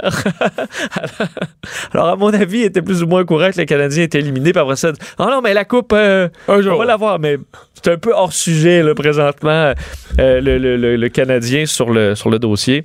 Alors, est-ce que euh, Bell va plier euh, dans le dossier? Ouais. Ce sera à suivre. Je pense que la pression est double. sais, Pierre-Carl Pelado, mais on lui a parlé hier à l'émission, il met la pression à la fois sur Bell et sur le CRTC. C'est Bell comme joueur qui veut pas négocier, qui, qui, qui, lui, évidemment, Bell est dans. Bell est un peu dans le siège du conducteur. Tant que l'arbitre, tant que l'arbitre prend pour toi d'une certaine façon, tant que l'arbitre la- te, te laisse le statu quo, sais, la pression est minimale parce que, dans le fond, Bell donne pas à TVA Sport la même valeur que Cogeco, que, que, que Vidéotron, que tous les autres. Puis le CRTC laisse passer. Tu sais, Bell, euh, comme on dit, là, dans une situation comme ça, tu peux jouer juste la carte de on bouge pas, on Ils fait rien. là, la- la- les Ils vont attendre de se le faire imposer. ben oui, les, Ben lois, oui. les lois de l'inertie dans la nature, là, quand tu te fais pas brasser, tu fais rien. là. La situation est ton avantage. Tu laisses ça comme ça, ben.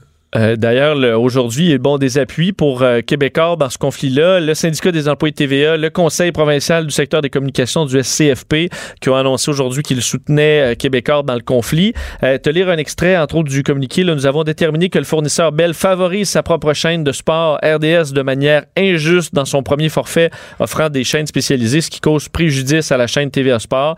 Alors, c'est ce qu'on peut lire. Cette injustice a un impact négatif sur le groupe TVA, les employés et la politique canadienne de radiodiffusion. Euh, alors, on souhaite, entre autres, aussi que le CRTC et l'industrie travaillent de concert pour contrer euh, les géants étrangers du, euh, du numérique. Alors, euh, un conflit qui, euh, qui n'est pas terminé. Mais le premier, il va se passer des choses. Ça va brasser d'ici demain soir, 19h. Euh, parlons de Rougeole. On en a parlé au cours des dernières émissions, mais là, c'est à New York qu'on a pris. On avait déjà pris des grands moyens, même des juges qui ont, interdit à des jeunes de fréquenter l'école s'ils n'étaient pas vaccinés. Mais là, on va une coche plus loin. C'est carrément de la vaccination obligatoire dans certains quartiers. Oui, une étape de plus euh, ordonnée par le maire de New York, Bill de Blasio, que les habitants non vaccinés de plusieurs quartiers qui sont, euh, atteints présentement par des problèmes de rougeole soient contraints d'être vaccinés.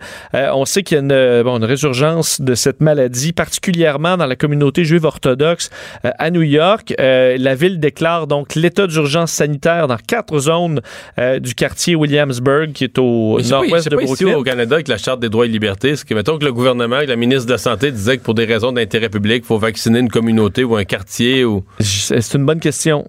Euh, Est-ce que la charte, tu pourrais. euh, ton droit là, personnel, Ben, individuel? Parce que pour le cas de New York, bon là, ce qu'on dit, c'est que euh, tous les individus ayant pu être exposés à la rougeole devront être vaccinés sous peine de poursuite pénale et d'une amende de 1000 dollars.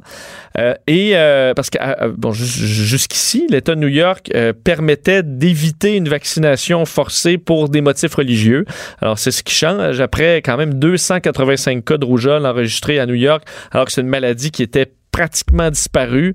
Euh, et alors, c'est une maladie très contagieuse qui visi- visiblement inquiète de plus en plus les autorités. Alors, on y va avec les grands moyens. On s'intéresse au prix de l'essence chez nous, qui est déjà en tendance générale à la hausse, mais là, on craint une hausse euh, supplémentaire. Ouais, c'est dommage qu'on arrive à l'été et qu'on aura des, euh, des, euh, des prix d'essence à la hausse selon l'analyste Dan McTeague du site gasbody.com.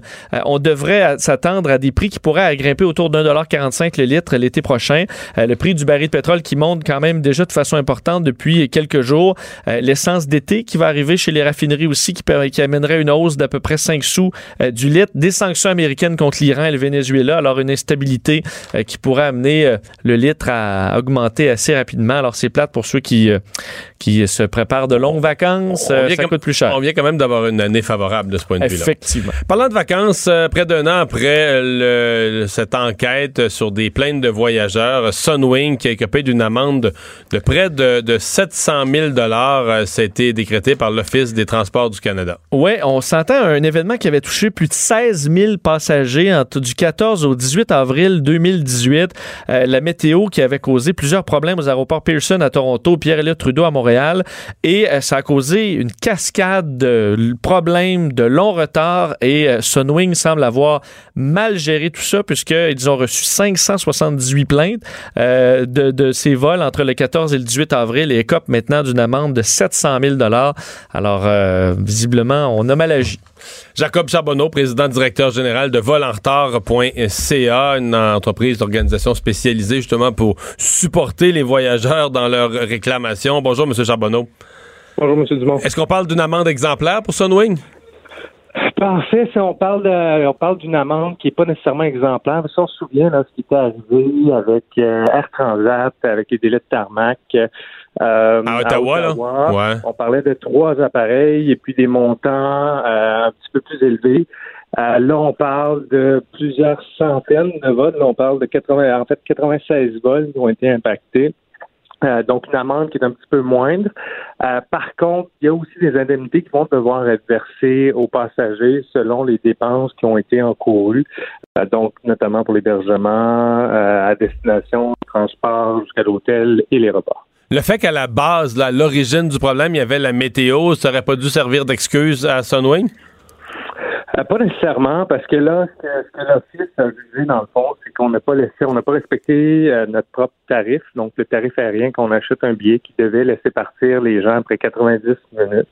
Euh, donc, d'une part, et puis on n'a pas porté assistance, notamment comme c'est convenu dans la Convention Montréal, qui, elle, est incluse au niveau du tarif aussi.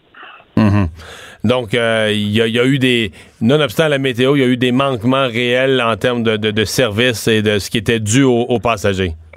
Exactement. Donc, euh, d'où la, la-. Euh, je veux, ben, je vous avec moi, je veux vous parler plus largement du euh, projet de, de- de règlement, de la charte de protection des voyageurs euh, que le ministre Marc Garneau veut mettre en place. Euh, c'est déjà assez long. On s'était parlé, vous et moi, lorsqu'il y avait eu adoption de la loi, mais on avait dit, mais la loi, c'est, c'est juste le cadre général. Il faut que les règlements viennent après pour donner vraiment des dents à tout ça. Et là, maintenant, on est rendu en avril 2019, puis la date d'entrée en vigueur, c'est le 1er juillet. Et euh, là, les transporteurs aériens demandent un nouveau délai. Euh, Exactement. Donc, il y a un petit peu de lobbying qui se fait là via le, le Conseil national des lignes aériennes qui regroupe les principales lignes aériennes canadiennes. Et eux aimeraient voir la date changer pour la mise en fonction donc du 1er juillet 2019. Est-ce qu'ils ont des arguments valables, selon vous? Selon nous, non. Euh, donc, on nous parle de, de- on a besoin de plus de temps pour adapter nos systèmes, pour mettre en place. euh, et des coûts, on veut pas refiler au coût les coûts aux passagers. Euh, dans un premier temps, c'est déjà des mesures qui sont respectées pour les autres pays. Donc, les mêmes lignes aériennes, lorsqu'ils ont des vols sur l'Europe, par exemple, respectent déjà une grande partie de, de- de ces règlements-là. C'est plus, c'est Euh, plus sévère en Europe. là. Les, les- les passagers sont plus protégés en Europe qu'ici. Oui, effectivement. Donc, d'une part, c'est déjà plus protégé, donc puis ils, doivent le respecter pour ces vols-là avec les compagnies canadiennes. Et puis, quand on parle de coûts supplémentaires, il y, a, eu une analyse de sensibilité qui a été faite par l'Office de transport du Canada. Puis, avec la mise en place de la charte, on parle euh, d'un coût de 2,75 par billet vendu. Donc, selon nous, c'est pas un argument valable pour dire on va déplacer la date de prise en fonction euh, de la charte canadienne. Donc, vous souhaitez toujours, vous pensez toujours qu'il est possible pour le ministre Garneau et souhaitable de, de faire le travail, de faire le boulot pour être prêt au 1er juillet? Ben, on l'espère. Sinon, on commence avec des cas comme justement le, cas de Sunwing, où est-ce qu'on a dû avoir énormément de plaintes qui, qui doivent être faits à l'Office de transport du Canada. Il doit y avoir une enquête pour qu'au final, les gens obtiennent quelque chose. Et c'est tout le but de la charte, c'est d'avoir déjà un cadre de référence qui est prédéfini et qui, qui permet aux gens d'avoir leur propre indemnisation sans passer par tout ce processus-là. Ben, euh, Monsieur Charbonneau, merci de nous avoir parlé. Je vous en prie. Au revoir. Mario Dumont et Vincent Dessureau. Le retour de Mario Dumont. Après l'avoir lu et regardé, il était temps de l'écouter. Cube Radio. Ça avait fait sursauter tout le monde, euh, choquer tout le monde, Vincent, lorsque Walmart avait euh, annoncé la mise à pied d'un certain nombre de personnes handicapées qui avaient été habituées, qui avaient été intégrées dans des postes. Euh, là, on en parle, c'est plus positif parce que le ministre du Travail, Jean Boulet, veut euh, ouvrir, créer des circonstances favorables pour leur intégration. Oui, il faut dire qu'il statistique quand même importante dans ce dossier-là. Le taux de chômage est deux fois plus élevé chez les personnes handicapées qu'au sein de la population générale. Euh, alors, on veut faire grimper ce taux et dans ce cas-là, ben, euh, le, gouvernement semble ouvert à l'idée d'ouvrir et de revoir les règles entourant euh, l'aide sociale, en- entre autres. Alors, question de rapprocher un peu ces deux taux de chômage, question que ça se rapproche euh, de la population en général. On va parler avec quelqu'un qui est sur le terrain, Christine Larrivée, conseillère aux partenaires du service d'aide à l'emploi et de placement en entreprise pour les personnes handicapées en Montérégie. Bonjour, Madame Larrivée.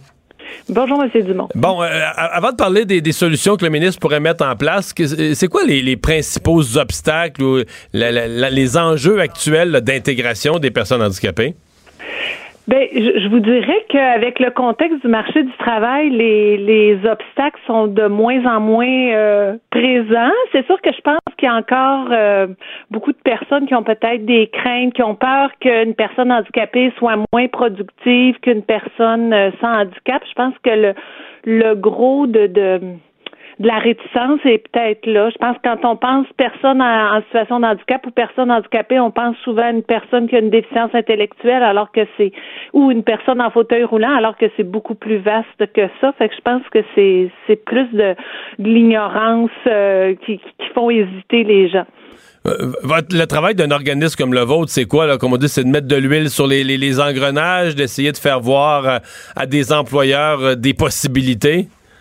Oui, ben c'est sûr que nous, on sollicite des employeurs pour leur, leur proposer euh, notre clientèle. Donc, on, on démarche vraiment là, des employeurs en lien avec les, les compétences de nos clients. Donc, on, on les séduit un, à un, si je puis dire. C'est vraiment. euh, mais, mais je vous dirais que les employeurs qui, qui l'essaient, là, c'est souvent ils sont conquis. Puis l'essayer, c'est l'adopter. Euh, la- la- vous me disiez, le contexte de pénurie de main-d'œuvre, quand même, ça rend tout le monde un peu plus ouvert à faire aller son imagination quand on peut trouver quelqu'un, quand on peut trouver des gens? Oui, exactement. Ben, vous en parliez euh, d'entrée de jeu. Là, c'est sûr que le- l'affaire Walmart a fait euh, a fait vraiment boule de neige. Là, moi, je vous dirais que. Ah oui, vous l'avez senti sur le terrain? Ah, tellement là. Ah, ouais? Oui, Depuis un an là, c'est c'est fou les appels d'employeurs qu'on reçoit là comparativement à avant là. Et là, c'est sûr que là, la pénurie de main d'œuvre fait juste euh, Uh-huh. accentuer ça. Je pense que ça ça ça a mis en lumière, dans le fond, le, le, le- cette main-d'œuvre-là, l'affaire Walmart. Là. Puis euh, là, en plus, bon, com- combiné avec le, le- la pénurie de main-d'œuvre, ben, ça fait qu'on on est vraiment très, très occupé là, par les employeurs euh, depuis un an. Parlez-moi des, des écarts de, de- de perception, des obstacles différenciés là, pour euh, problèmes de santé physique versus les problèmes de santé mentale.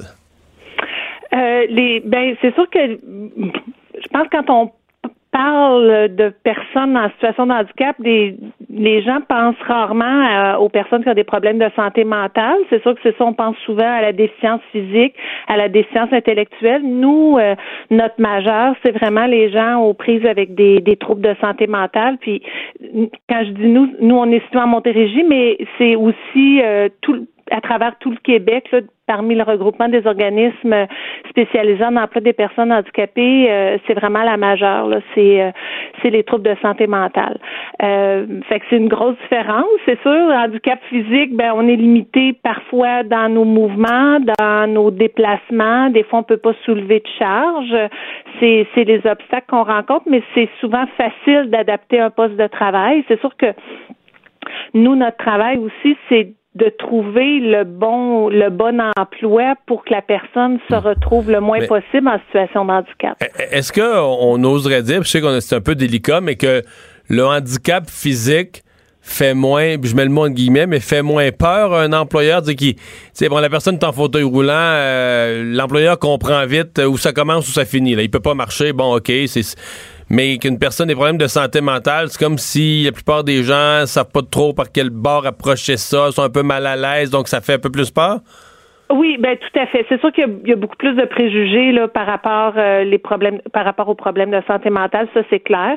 Euh, on, on le voit sur le terrain. Quoique je vous dirais qu'il y a une étude qui a été faite euh, vraiment spécifiquement pour les gens fauteuil roulant quand tout le monde se dit très ouvert, mais dans les faits, euh, quand on on- on- il y a des euh, des candidatures qui ont été envoyées à des, des employeurs où on mentionnait que la, pers- la personne était en fauteuil roulant suite à un, un accident et euh, ces gens-là ont été rappelés là dans 50% moins de de, de, Ah, de ouais. cas là, que les personnes euh, où on mentionnait pas le handicap en fauteuil roulant. Fait que puis, puis bon, le- l'obstacle, le- c'était pas des, des, des entreprises qui étaient pas adaptées. On, on peut penser là que c'était c'est plus une question d'ignorance ou de mais c'est clair que les problématiques de santé mentale ça fait peur. Euh, je pense qu'on on en voit dans les nouvelles à toutes les semaines. Euh, c'est sûr que Qu'est-ce que qu'est-ce que vous voyez comme potentiel aux initiatives? Parce que pour l'instant,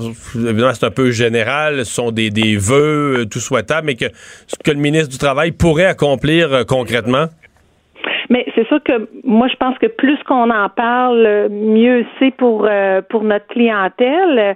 Euh, J'écoutais un, un reportage hier, on parlait de, de rendre peut-être le, le transport adapté plus accessible. Ça, c'est sûr que bon, c'est- ce serait facilitant. Euh, effectivement, de, de, de, de voir à des alternatives par rapport à. C'est sûr qu'il y a beaucoup de clientèles qui ont peur de perdre leur aide sociale, fait que de mettre des des des, choses en place pour pour les rassurer par rapport à ça, ça c'est sûr que ça aussi ça peut ça, ça va être une, bonne option. Souvent c'est pas très compliqué les adaptations qu'il y a à faire ou les, choses qu'il y a euh, à faire, mais c'est difficile pour moi de répondre en général parce que nous des on, on, le fait vraiment de façon individualisée euh, pour chacun de nos clients dans le fond. Mais, euh, Madame Larrivée, merci beaucoup d'avoir pris le temps de nous parler. Mais ça me fait plaisir. Au revoir. Au revoir. Bon, c'est bien ça. Si on peut Ouais. avancer, mais Ben, euh, c'est intéressant de voir que Ouais. l'histoire de Walmart a Ben, ouvert les yeux à certains employeurs. C'est une bonne, c'est une bonne elle, nouvelle. elle recevait des appels d'employeurs qui disaient ben moi j'en j'en prendrais des personnes handicapées. Ouais, là, surtout dans il y, a une- il y a une pénurie de personnel. Là, t'imagines le patron qui fait Eh, ben, j'avais pas pensé. Oui, oui, c'est très bien. Euh, on va revenir sur nos nouvelles parce qu'on n'a pas eu le temps tout à l'heure de parler de, des demandes d'excuses qui se multiplient à l'endroit du maire d'Amstead. Oui, effectivement, euh, c'est le cas. Bon, c'est ajouté aujourd'hui le maire d'Amstead, euh, ben, fait dans la, à la suite de, de ses propos de William Steinberg, le maire d'Amstead, Lionel Pérez, donc le, de- le chef de l'opposition officielle à l'hôtel de ville, qui bon re- demande à M. Steinberg de s'excuser formellement. Euh, S'ajoute quand même à plusieurs personnes. C'est le cas d'ailleurs du, ministre de l'immigration Simon Jolin Barrette qui avait dit aussi de, se calmer dans ce dossier-là. Lionel Pérez, faut dire qu'il est lui-même contre euh, le projet de loi sur la laïcité, mais qui dénonce les propos qu'il qualifie d'incendiaires euh, carrément. Lui qui avait parlé de nettoyage ethnique à la suite du projet de loi sur la laïcité. Euh, il a même dit qu'il devait réfléchir à son avenir. Alors, pour l'instant, on... Ben moi, je dois t'avouer que c'est tellement grave, là. C'est des demandes d'excuses, mais moi, je suis à la limite des demandes d'excuses, de dire, ben. C'est allé trop loin, même avec des excuses, selon toi. C'est de la peux- que démission. tu peux encore être maire, là. C'est que ça démontre une telle. euh, soit que déconnexion totale de la réalité, soit une telle rage intérieure que tu te dis, tabarouette, tu peux-tu Soit une méconnaissance de l'histoire, ou soit t'es trop enragé pour être... euh, ouais. avoir, Dans euh, les deux cas, je sais pas qu'est-ce que tu fais, maire, là. Ben, peut-être des excuses bien senties avec une mise en contexte pourrait me convaincre. Mais pour l'instant, moi, je- moi, si j'étais un citoyen d'Amstead, je serais au désespoir. Mais il s'attendait peut-être à ce que l'histoire, euh, tu sais, au bout de deux jours qu'on en parle On plus, mais ça. là, il y a une pression. Ça fait cinq qui, jours, euh, on en parle encore. Quatre exact. jours, cinq jours, on en parle encore. Euh, on va aller tout de suite rejoindre euh, Lise Ravary pour sa chronique. Euh, bonjour, Lise. Bonjour Mario. Euh, tu veux nous parler aujourd'hui d'Hillary Clinton? Je dois t'avouer que je n'avais pas vu passer ça. En voyant ton sujet de chronique, j'ai ouvert le fil Twitter d'Hillary Clinton. Et euh, raconte-nous ce- cette histoire là, que je, je l'ai devant moi avec la photo qui vient avec. là. Oui, ben c'est ça. C'est- la photo, mais évidemment, le sujet. Alors, Hillary Clinton, comme on dit, out of nowhere, hein, je dirais, a fait un, un, un- un message, un tweet, euh, une passion peut-être qu'elle partage avec M. Trump. oui. Elle en fait moins. Elle en fait moins quand même. Elle en fait moins. Mais euh, celle-ci a quand même, celui-ci a quand même un, un certain impact parce que tout de suite on est accroché par la photo. La photo, c'est Alexandre Bissonnette.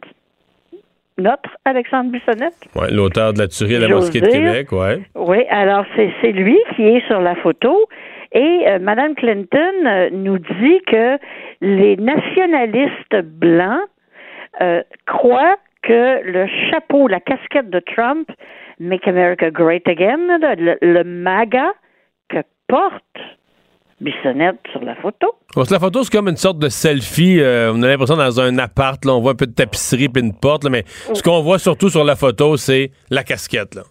On voit la casquette et on voit ses yeux aussi. Ouais, ses yeux un peu bizarres. Des Mais, yeux, là, des yeux. euh, mais sur les les selfies, yeux, là, ouais. je veux pas être plate, mais sur les selfies, là, soi-même, on a souvent les yeux. En tout cas, moi, là, Ouais, j'aime jamais mes yeux sur les selfies. On dit peut-être parce qu'on est trop vieux pour les prendre, on sait pas, on sait pas quelle face faire, là, mais en tout cas.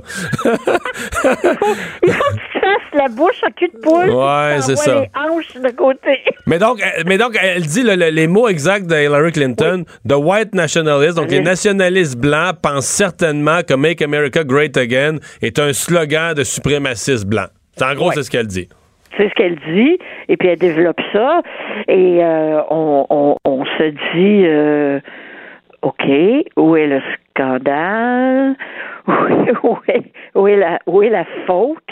Euh, et j'avoue que je sais pas, j'ai l'impression qu'elle voulait tirer sur quelque chose qui bougeait, puis que c'est ça qui a bougé dans son champ de vision le jour, le matin, hier, qu'elle a écrit ça.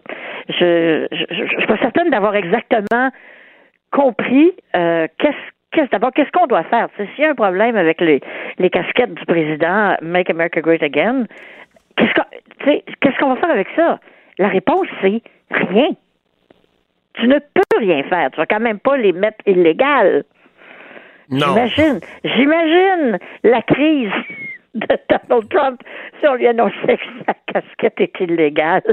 Oh, ça serait Ouais. pas beau. Mais on, est- quand même Euh, en droit de se demander, Mme Clinton, euh, je veux rien y enlever, là, mais sa contribution supplémentaire quand elle attaque Donald Trump, là, s'il y en a une dont les attaques à Donald Trump valent plus grand-chose, pauvre elle, euh, Moi, je comprends pas pourquoi euh, vraiment là, Madame Clinton, qui a beaucoup fait pour son pays, qui a beaucoup donné, je pense qu'elle a été une bonne secrétaire euh, d'État aux, affaires extérieures. Euh, on peut dire qu'elle s'est consacrée, qu'elle a consacré la plus grande partie de sa carrière. à quelque chose relié à, à l'État, à servir l'État. Même mariée avec Bill Clinton. Hein? Servait l'État en Ben première oui. dame, en tant que première dame. Donc, euh, je comprends pas pourquoi elle ne prend pas une belle retraite en marchant, main dans la main avec Bill vers le soleil couchant, en se disant, ah, mon Bill, hein, on a travaillé fort, mais regarde ce qu'on a accompli. Ouais, mais je pense qu'elle n'en revient pas encore d'avoir été battue par euh, Trump et tout ça. Puis- quand elle voit la casquette, elle, tu sais, elle- À voix rouge. C'est le cas de le dire. ouais, la casquette est rouge puis elle voit rouge, là, c'est vraiment le cas. Mais moi, je pense qu'elle aide pas les démocrates. Pas du tout. Le, le Parti démocrate est, est rendu ailleurs. Je suis pas certaine d'aimer tellement là où il s'en va, mais euh, il, il- il est plus là-dedans. Il est plus dans la dynamique d'Hillary Clinton. Je veux dire, je, je- je ne, je ne comprends pas qu'est-ce que ça lui apporte, qu'est-ce que ça lui donne, qui l'encourage à faire ça. C'est un peu... euh, Pendant ce temps-là, écoute, j'ai découvert que... Ah, tu vas aimer ça, tu vas en vouloir. Oui. que. Monsieur Trump, lui, sur son site web donaldjtrump.com, tu peux aller acheter toutes sortes de bebelles, évidemment la casquette MAGA, mais pas juste la casquette MAGA. Toutes sortes de t-shirts, puis de porte-clés, puis de. Mais c'est le parti, c'est de l'argent qui va au parti républicain, ça devient une contribution euh, c'est-tu des ob- c'est ça à son profit personnel, c'est comme sa business ou c'est euh, C'est sa business. Non, c'est sur son site à lui. Ça Ah n'a ouais, rien à c'est voir ça. avec le Parti républicain. Donc, c'est une autre, un, un autre cas. il vend des, il vend des cossins politiques, il vend des cossins politiques à des fins lucratives pour sa poche. Exactement. Quand même. Que des, que, que des gens ne pourraient pas mettre pour aller au travail s'ils étaient employés du gouvernement. Ouais. Parce que c'est des gros messages politiques. Mais, mais c'est quand même.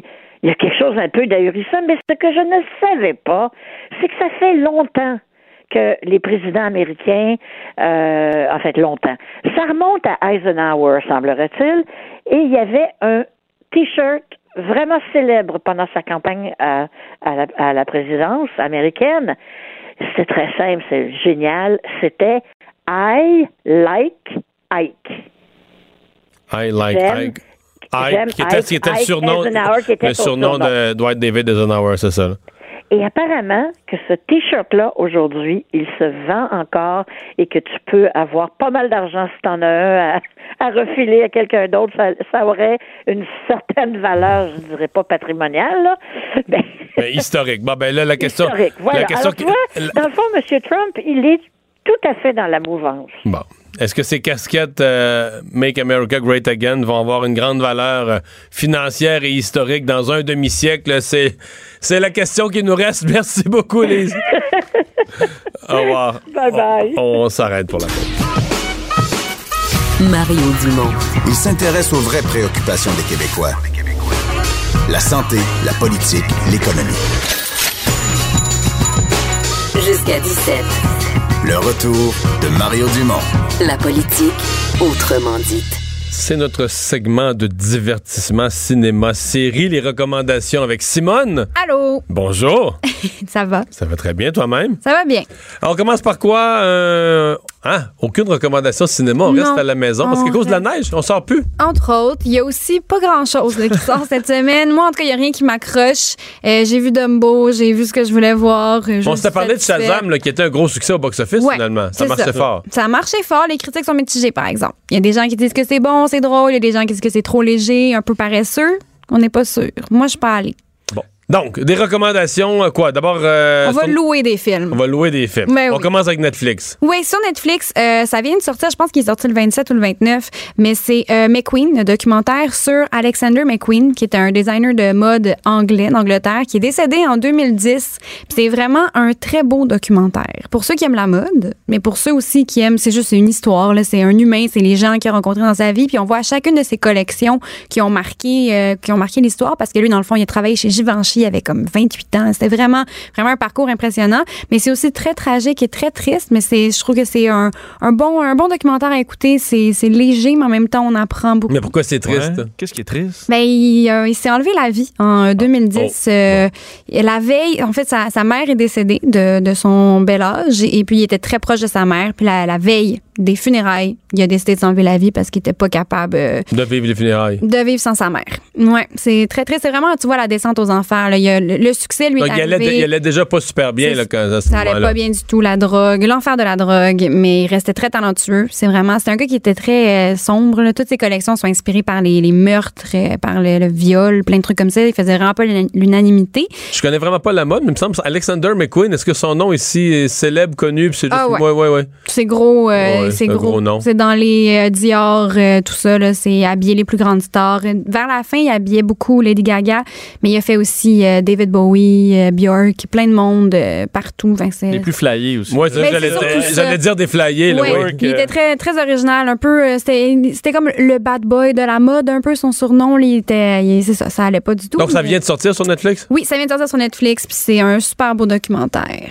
Puis le titre est facile, c'est son nom de famille, McQueen. McQueen. Euh, un autre euh, alloué, cette fois-là, sur Vidéotron ou sur iTunes? Oui, c'est dépendamment quelle plateforme vous utilisez. Ça, ça- ça fait un petit bout qui est sorti. Mais je l'ai comme ressorti des, des boules à mythe parce que je sais pas si tout le monde sait. En fait, c'est euh, The Mule, le dernier film que Clint Eastwood a réalisé.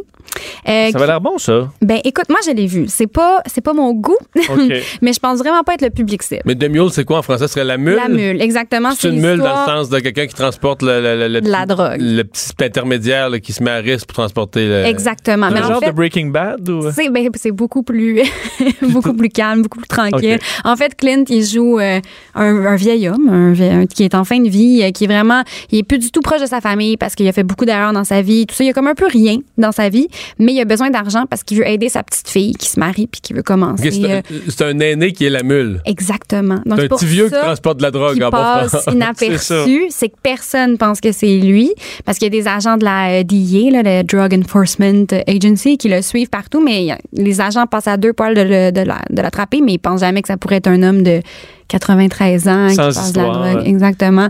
Mais non, c'est ça, c'est, c'est, c'est bon, c'est très, euh, c'est lent comme film.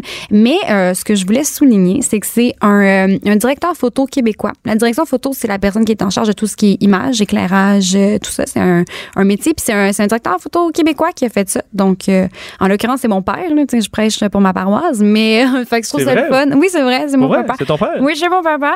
Donc, Parce que euh, les images avaient l'air belles pour vous. les images sont très belles. les- Un très beau travail. Ça a été souligné pas mal euh, dans, dans les critiques euh, du film, mais c'est ça. Moi, c'est. Mais je le savais en allant le voir. Que t'es en conflit d'intérêts? Ben oui, puis non, parce que je lui ai dit que moi, j'ai pas, j'ai pas trippé. Mais tu l'es plus parce que tu l'as dit. Oui, c'est ça. Tu seras en Et, euh, conflit d'intérêts si on l'avait découvert demain. Elle a parlé de la ville. Une fois que tu l'as dit, t'es plus en conflit d'intérêts. Exactement. J'avoue, moi, Tu nous dis que ton pas- père a fait un beau travail, c'est magnifique. C'est magnifique. Je peux reconnaître. euh, Tu dois être fier. je suis très fière, euh, mais oui. T'as amené aux Oscars à date? Euh, non. Non? Non. Ça ne saurait tarder, Vincent. La seule fois qu'il est allé, il est allé tout seul. Parce que c'est dur d'avoir des billets pour les Oscars. Mais, Ouais, mais il ouais. est allé pour quel film? Là, on dévie, mais ça Ben, c'est m'intéresse. pas grave, écoute, on peut pas C'est le pour quel film? Il est allé, je pense que c'est l'année où. je- parce que mon père travaille avec Jean-Marc Vallée beaucoup. Donc, Ah, c'est soit l'année de Dallas Buyers Club ou Wild. Donc, il est dans les ligues majeures, vraiment. Là. Oh, oui, oui, oui. S'il a fait Jean-Marc Vallée, Clint Eastwood. Ouais. Oui, c'est ça. Il va sûrement faire le prochain Clint Eastwood. Donc, euh, Oh! on reste à l'affût pour On ça. va aller visiter le plateau, d'ailleurs. Mais moi, je suis allée, j'ai rencontré M. Eastwood. Ah, bon. C'était très impressionnant. Bon. J'en doute pas. Euh, et finalement, Piégé, euh, série exclusive Club Illico. Exactement. Ça, ça sort en fait euh, jeudi et c'est une série canadienne. C'est canadien-anglais. C'est exclusif sur le club illico. Et euh, j'ai vu la bande-annonce. Je trouve ça a l'air vraiment bon. Ça, si on connaît un peu nos séries, on dirait que c'est un mélange entre Narcos, qui est la série euh, sur, euh, le- sur Pablo Escobar, et un peu Fargo qui était ben, le film, euh, mais Mhm. c'est une série, donc c'est un peu...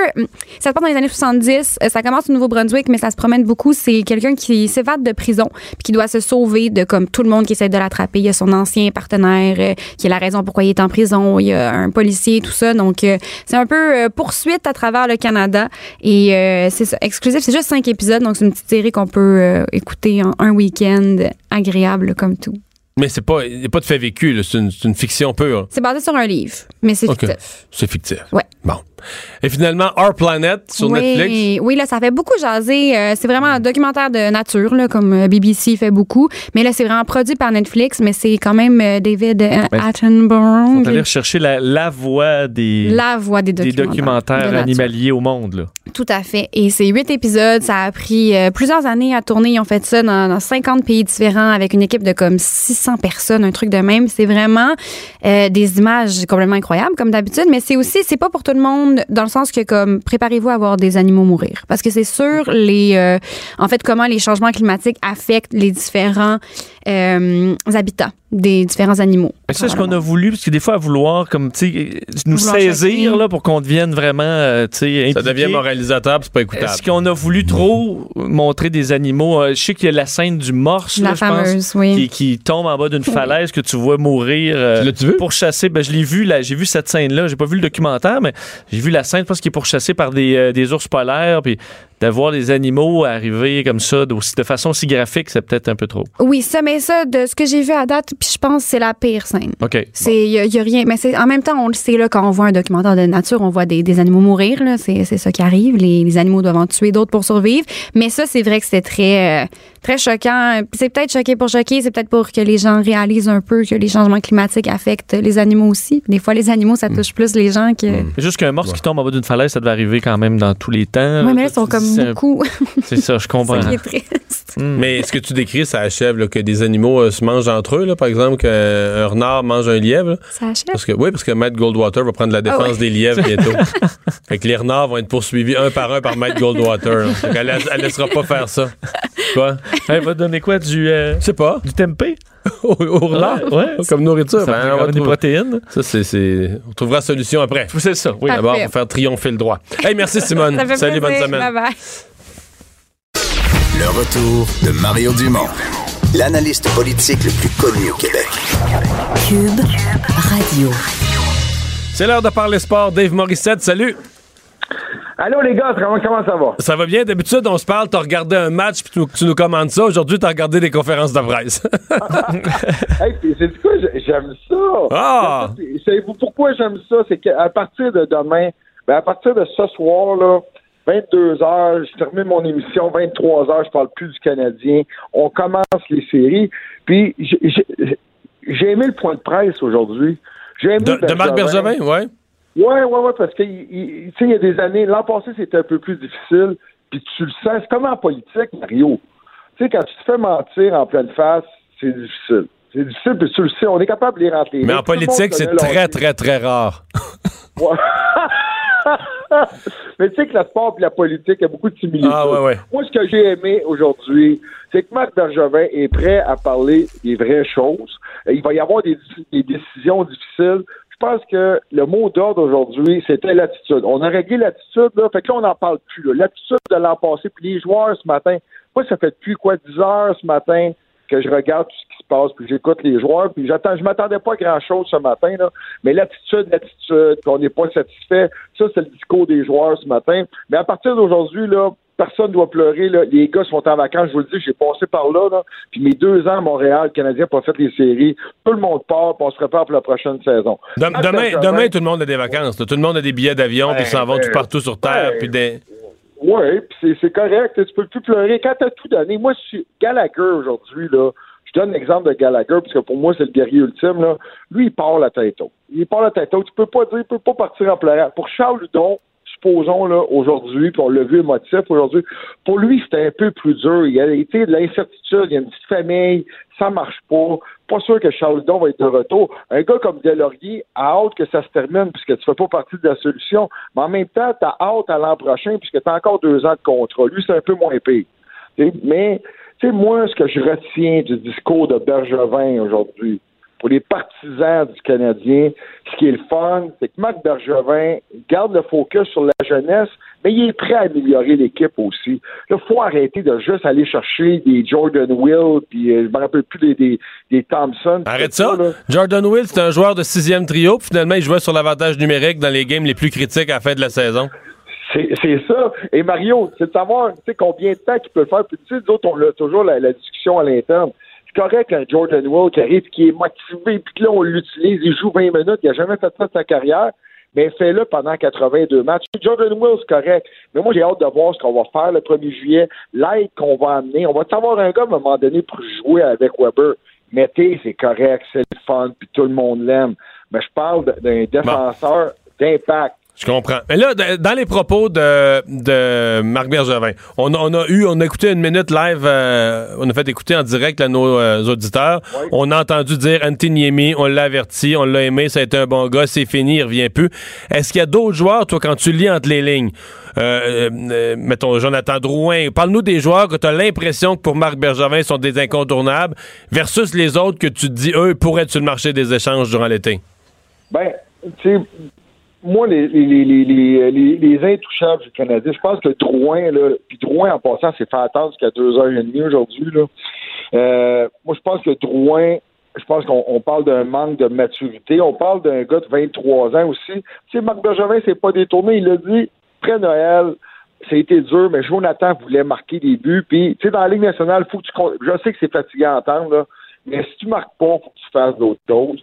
Je pense que c'est beaucoup de maturité du côté de, de, de, de Drouin. Puis l'entraîneur a perdu confiance. Ça, c'est réglé, mais Drouin, là, cassez-vous pas la tête, il reste encore quatre ans ce contrat. Là. Il s'en va pas à nulle part. il fait partie de la solution.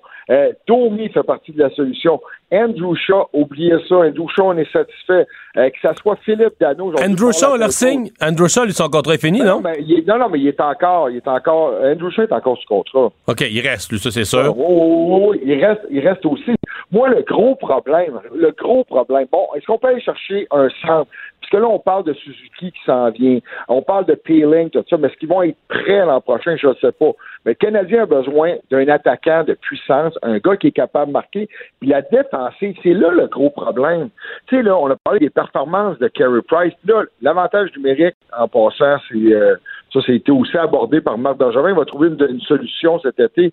Mais en défensive, là, t'as Petrie, puis t'as Weber, puis t'as Mété. Moi, Mété, je le mets dans une bulle parce que t'as beau être un défenseur offensif, t'as de l'avenir, mais défenseur offensif, faut que tu marques, tu sais, faut qu'il y ait un but à quelque part. Ben, zéro but, là. Défenseur offensif avec ça. zéro but. Ben, mais c'est la première paire de défenseurs, regardez à travers la Ligue nationale, là, faites le tour, là, je- je- j'en vois pas, là, qui ont pas de but comme ça. Fait que c'est le fun, Mété, c'est une belle solution, on, on l'aime beaucoup, mais le, le problème est en défensive. T'as pas, on Ouais, mais Weber, là, Weber vieillit, là. euh, on le sent que ça ralentit. Il y a une coupe- 33 ans. 33 ans, ouais. Il va avoir 34 Ouais, cet mais- été, là. Ouais, 34 cet été. Puis Price a parlé, mais et tu le dis, c'est ce que j'ai aimé de Carey Price aujourd'hui? Un, Carey Price part la tête haute, là. Et euh, il a dit, il dit, moi, il dit, la, la- fenêtre d'opportunité, c'est là, là. On parle toujours de la fenêtre. Et on a questionné après ça Bergevin là-dessus. Et il dit, parce qu'on parle toujours d'une équipe jeune, puis une équipe, pas en reconstruction, là, mais on parle d'un reset, là. tu sais. Et, euh, mais, et, et dit, parce qu'on faut pas oublier, là, on a des joueurs d'impact. Weber, c'est un, gars de 33 ans.